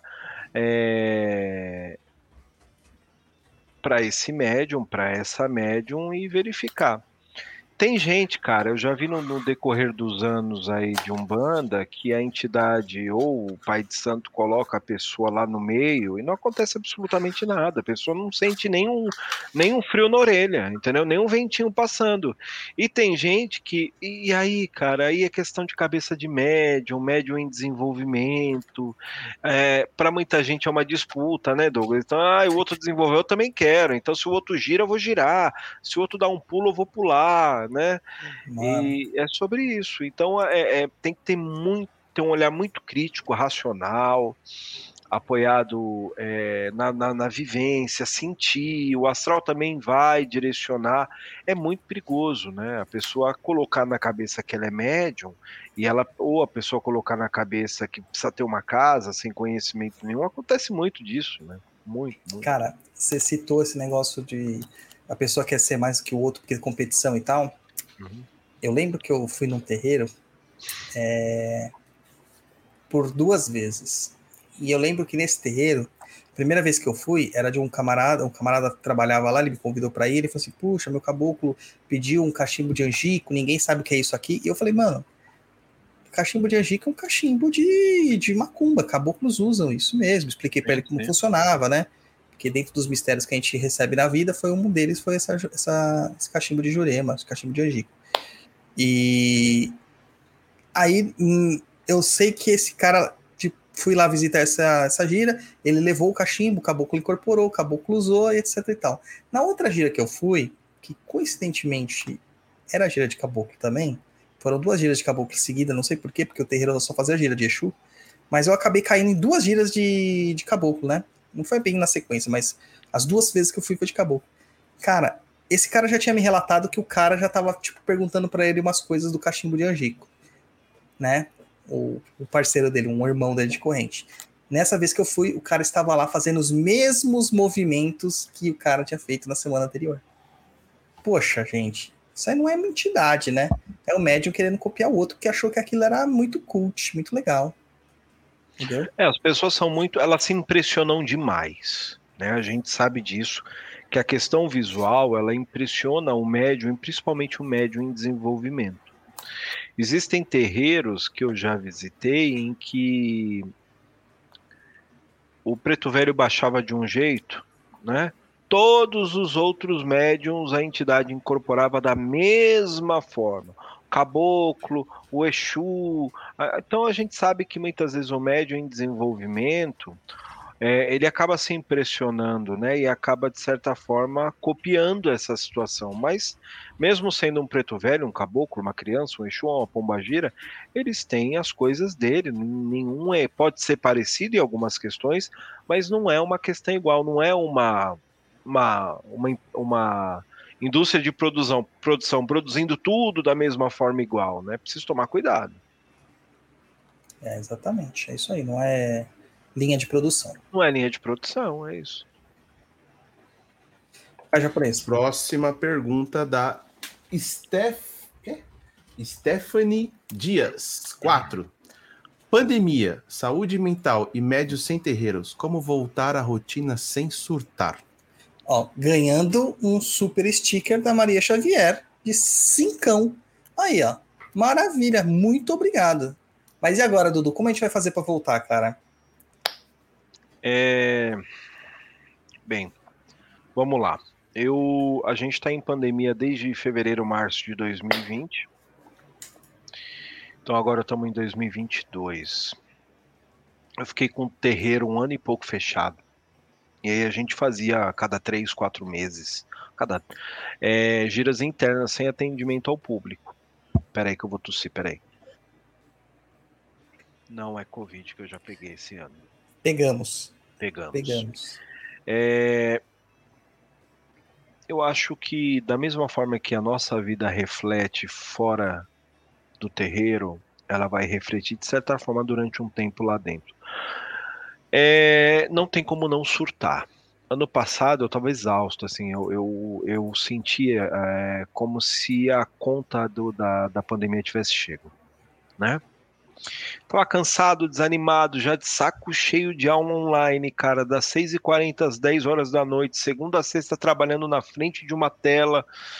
Enfim, chega uma hora que a conta chega, a gente vai precisar se refazer em alguns aspectos. Não vai ter isso, vai demandar tempo. Isso vai para a gente se reacostumar a viver, em, si, a, a, viver em sociedade de fato, não por meio de uma tela, acho que vai demandar tempo. Então, da mesma forma que no terreiro, é, na vida, na nossa vida social. Então, isso vai demandar um tempinho, tenham paciência, não enlouqueçam mais do que já estamos, é, não vamos pirar mais do que a gente já está pirado, isso é um fato, né? A pandemia mexeu muito com a gente, porque a gente precisa do toque, precisa do olho no olho, da conversa, do beijo, do abraço, é, de sair, conhecer lugares, rever lugares, né? A pessoa pode falar: "Ah, a pandemia não mexeu comigo porque eu vivo em casa". Cara, não é bem assim. Você gosta de ficar em casa, OK. Mas você sai também para fazer suas coisas. Você tem que sair para trabalhar, você tem que sair para ir no mercado, né? Você tem que sair para fazer as coisas. Então, o ser humano, nem que seja para se chatear com outro, ele precisa ver outra pessoa. Não tem jeito. Sim. Sabe, eu vou na uma, uma coisa que eu quero falar assim, gente, é não se cobrem. O Dudu tá falando isso, não se cobrem para voltar a uma normalidade não, que não existe não, mais. É. Não existe mais essa normalidade. Mas uma coisa que eu vou falar assim, lembra quando liberaram é, um pouco mais da capacidade, não totalmente, mas um pouquinho mais da capacidade dos bares e tal? Eu tava quase um ano e meio sem sair. Né? E teve um dia que eu tava muito injuriado em casa, tava com, muito cansado de ficar em casa. Eu virei pra Bárbara e falei assim: ah, liberaram, né? Vamos comer uma comida japonesa no lugar. Faz tanto tempo que a gente não sai num lugar só nós, né? E a gente foi. Cara, quando eu entrei naquele lugar, eu fiquei angustiado. Porque eu não sabia mais nem como chamava o garçom. Tá ligado? Eu não sabia como, como ter uma conversa. É, porque o Luiz sabe, a gente puxa conversa, eu o japonês a gente vai comer nos lugares, a gente puxa conversa com todo mundo que tá no lugar. Só que o medo da situação era tão grande que eu não sabia nada, cara. Nada mais. Então foi uma, uma reeducação, realmente. Sim, é medo, cara. A pessoa é chegava perto da gente, você fica com medo. Ter que pegar um ônibus era um, era um sacrifício, ter que pegar um metrô era torturante. É... Mas a gente acaba se acostumando até com isso, né? A é. gente normaliza e normatiza até isso. Então hoje a gente está voltando com uma questão de mortes altas, né? Fazia tempo que isso não acontecia, mas a gente está normalizando isso de novo. Infelizmente, a gente precisa trabalhar, precisa, tem, tem patrões, empresas que não aceitam que você fique em casa. Você precisa para você precisa ir no mercado, você precisa. As pessoas estão precisando, de certa forma, dos terreiros, das igrejas. Não tem jeito. Não é. tem jeito. Ó, uma coisa assim que. Ó, o Rui Ramos, o Rui mandou um super sticker pra gente. Muito obrigado, Rui. A Rafaela falou uma coisa que é muito verdade, cara. Tenho sentido isso também, angústia de estar na rua como se fosse errado. Uhum. Cara, no começo da pandemia, não tanto, mas mais pela metade, assim, da, do comecinho, né? Da pandemia, eu tava assistindo série, eu vi as pessoas na rua, na série, sem máscara, me dava agonia. Me dava agonia. É muito estranho, cara, muito estranho. Vai, japonês, próxima. Tá sem, sem áudio japonês. E mandando não, mensagem calma. no WhatsApp. Pelo não. amor de Jeová. Cara, se eu for mandar mensagem no WhatsApp, eu mando aqui pelo computador. Eu tô resolvendo um BOzinho aqui. Vamos lá, próxima pergunta também da Stephanie Dias. É verdade que todas as pessoas que possuem diagnóstico psiquiátrico e estão em tratamento em centros de atenção psicossocial são médium?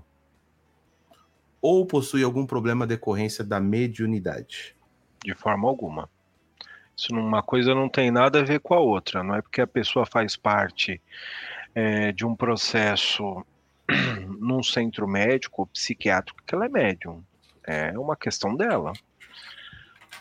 Mas as pessoas acabam, é aquilo que a gente falou desde o comecinho do programa, duas horas e meia atrás. As pessoas ainda tendem a trazer para o senso comum que toda pessoa com transtorno é médium, ou porque é, ela não desenvolveu a mediunidade e gerou um transtorno. Tem, tem tudo isso, mas não, mas não japonês, mas não Stephanie, não, não, não. Cara, como né? que você lida, Dudu, se alguém chega para você e fala assim, olha, eu é, um conhecido, um consulente, uma pessoa da assistência que geralmente é o leigo, né? Assim, olha, eu falei para ela que ela tava com problema de cabeça, que não era problema de cabeça, era a mediunidade. Mandei lá no seu terreiro falar com você. E aí? Como que você faz? Situação já vem com o diagnóstico pronto. Então, isso aí é uma questão de senso comum, né? A gente tem que escutar a pessoa, né? É, esse é o grande problema da humanidade, às vezes meu também, de ter uma escutativa, né? Buscar entender. Antes da gente dizer que a pessoa é médium, né? Antes da gente é, dar a possibilidade dela ingressar na casa, enfim, fazer parte da corrente, a gente precisa entender qual é a história dela, né? Então aí numa dessa a pessoa fala, ah, eu sou médium, eu porque eu tô vendo coisa, porque é isso, porque é aquilo, porque eu tô ouvindo, porque eu tô sentindo, tá? Me fala. Desde quando isso começou? Como é que é esse processo para você? Aí no meio da conversa você pode descobrir ah, não, eu estou tendo muita crise de pânico, eu estou tendo crise de ansiedade, e aí no meio dessas crises eu estou vendo coisas. É uma crise, é um transtorno. Pode ocorrer de você ver e ouvir coisas. Isso não é exclusivamente mediunidade, ou não é só a mediunidade não tem nada de transtorno. Enfim, tudo isso tem que ser muito bem analisado. né? Aí é que está o problema. A maioria é, ligando essa questão para o senso comum pode denominar que seja realmente mediunidade e não é. Uhum. Eis, eis a grande a grande maçã dourada. O grande doideira, né? Pomo de ouro.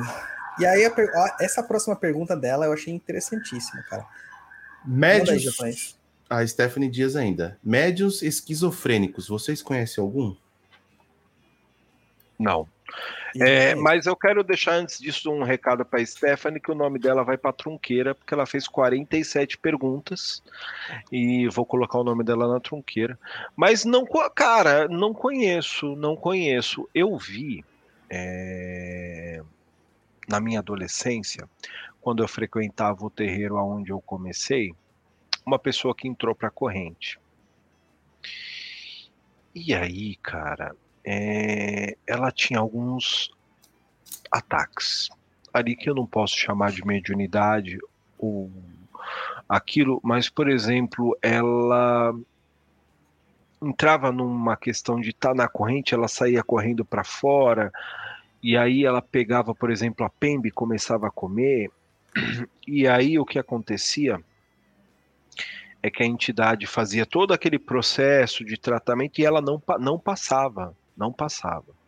Então existem certas coisas que nós dirigentes sabemos quando é um obsessor, quando é um espírito que está é, é, exercendo é, sobre o médium, em algumas questões ele vai parar, ele vai ser afastado.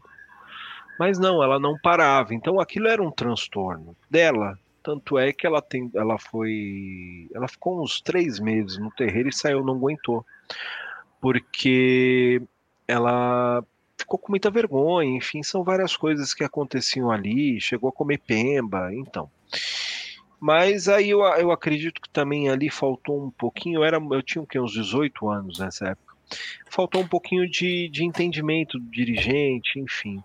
Mas eu não, eu não conheço fora esse caso, mas ela também não chegou a trabalhar, foi Cambone, né? Mas eu não conheço médiums esquizofrênicos. Eu posso conhecer médiums que tenham é, momentos de ansiedade, de pânico, de depressão, de problemas com alguns transtornos, transtorno de, de, é, de depressivo maior. Isso acontece. Isso acontece. Agora, esquizofrenia não. Já vi médiums com epilepsia? Já. Né? Não tomam remédio direitinho, você Sim. acaba tendo problema. Isso é natural. Mas, mas é, é, falando em epilepsia, é, quando a gente fala sobre epilepsia, quando a gente fala sobre loucura, quando a gente fala sobre psicoses, personalidades psicopatas, enfim, isso era tratado como possessão demoníaca no passado, né? Sim. E isso, de certa forma, é, é, é, vive até hoje dentro desse senso comum, né? Achar que a pessoa está tendo um, uma possessão demoníaca. Então tem essa mistura, esse problema. Mas eu creio que não conheci nenhum médio esquizofrênico. E você, Douglas? Não, esquizofrênico não. Eu, eu conheci com epilepsia, Sim. conheci com outros transtornos, né? Uhum. Bipolaridade, uhum. borderline, ansiedade, Sim. depressão. É... Mas não, esquizofrenia não me recordo, não. O curioso da epilepsia, cara, é que médicos com epilepsia, que tinham diagnóstico de epilepsia, a partir do momento que estavam trabalhando também a sua espiritualidade, a epilepsia parava de dar os ataques. É, Já vi é... isso acontecer também. É mais controlada, digamos assim, que o Sim. remédio e a mediunidade elas dão um equilíbrio que, o, que, que essa pessoa precisa. Não quer dizer que curou. Né? Não, mas ela estava ah, bem controlada.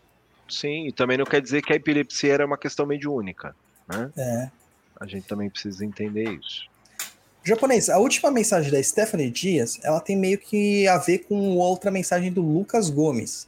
Lê aí pra gente as duas para fazer um, um prato só. A Stephanie diz: E como se dá a diferenciação de influências de pensamento entre o médium e os guias? Como o médium pode saber que ele não está desenvolvendo transtornos mentais, achando que está sendo influenciado por guias? Aí o Lucas Gomes coloca: Tive a primeira experiência de incorporação recentemente e fiquei meio receoso. Abre parênteses. Mesmo sempre ouvindo que era resistente demais para isso. Como evitar incorporar em qualquer lugar? Hum, vamos lá. Eu acho que todo médium é, ou cambone em desenvolvimento mediúnico, no seu começo, tem uma linha muito tênue do que é realmente é, através da irradiação e passando para a incorporação, o que é seu e o que é entidade. Né? Se você pega um médium de um, dois anos de desenvolvimento, ou até um médium dito desenvolvido para um médium que já está aí há 10, 15, 20 anos, tem uma diferença. É um processo, né? É, no começo é mais difícil realmente diferenciar. Isso é natural, você está passando por um treinamento, né? Você está passando por um desenvolvimento, mas com o tempo e a vivência e a experiência, você começa a perceber de uma forma mais simples o que é realmente a entidade. Né? Então, no começo é bem, bem difícil mesmo. Eu passei perrengue no começo, sofria demais, era quase uma, uma, uma luta mediúnica, mas depois, quando você realmente tem essa questão da confiança e sabe administrar o medo de uma forma segura, né? Fica mais fácil. E é, uma fofoca aqui que ninguém sabe, eu já conheci médios que diziam assim: ah, eu tô enlouquecendo, né? É coisa da minha cabeça. Mas porque tinha uma intuição forte e aquilo que a entidade passava para ela era real. Aí é a conversa, né, Douglas? A gente tem que chegar para esse médio e falar assim: não, calma, você não tá ficando louca. Ah, mas ele me passou isso, isso e aconteceu. Olha aí, tá vendo? É uma comprovação. Isso também é uma comprovação da fé, né? De uma forma racional.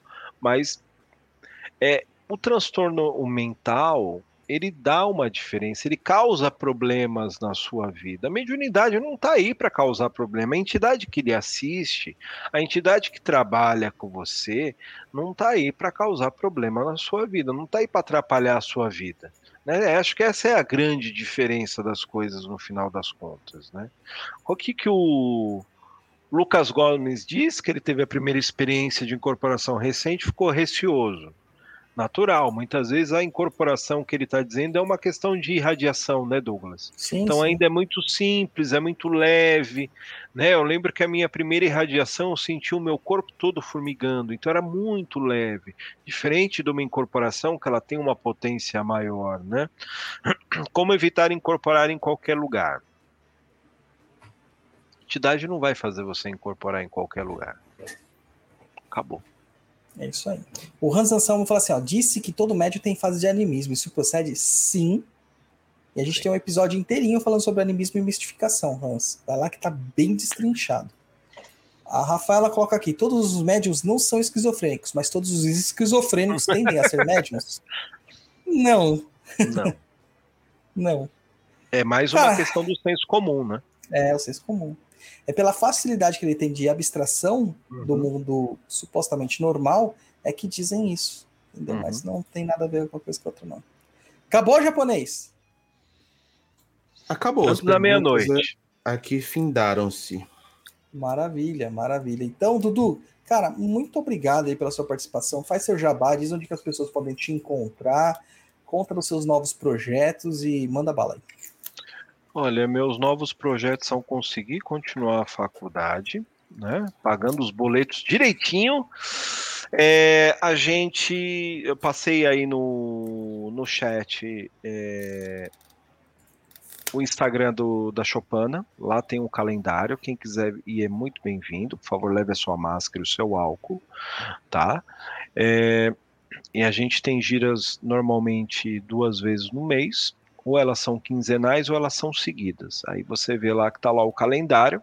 Amanhã temos dia 5, gira de caboclo, reabertura da casa, e no dia 12, preto velho, fiquem à vontade. Só me chamem aí para ver se vocês vão, para ver a quantidade de pessoas, porque o lugar é pequeno, o Douglas sabe disso. O lugar é pequeno, a gente faz uma fila lá fora para esperar atendimento, não tem problema. E obrigado, Douglas, obrigado, japonês, pela oportunidade de falar um pouquinho sobre psicologia, falar sobre espiritualidade, eu acho que é importante, né? A gente tirar isso do senso comum, do que é mediunidade, do que é transtorno, do que é loucura, para a gente entender um pouquinho as coisas, tá certo? Maravilha. Beijinho a todos E quando precisar de mim, contem comigo. Chamarei. Lembra nossa pauta já do Cavaleiro da Lua, não me deixe esquecer. Fechou. Japonês, dá Hi. tchau.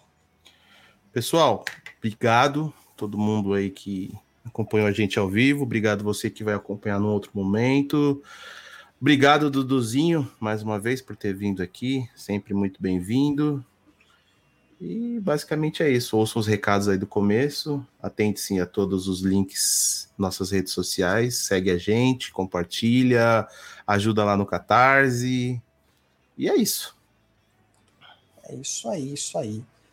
Galera, muito obrigado, obrigado Dudu, obrigado japonês, obrigado a todo mundo que ficou aqui ouvindo a gente, obrigado às pessoas que mandaram superchat, acabamos de Aí, receber a um da Leila- Leila aqui ó, de 7.77.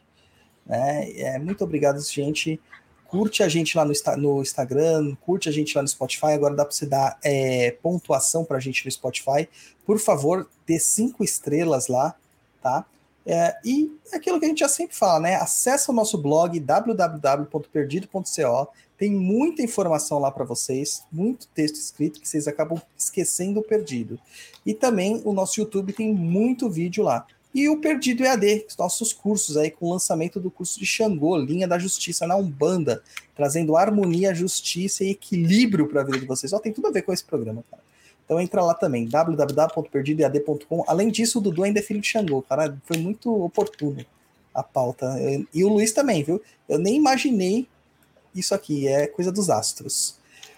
Isso aí, gente. Muito obrigado e saravá Umbanda para todo mundo.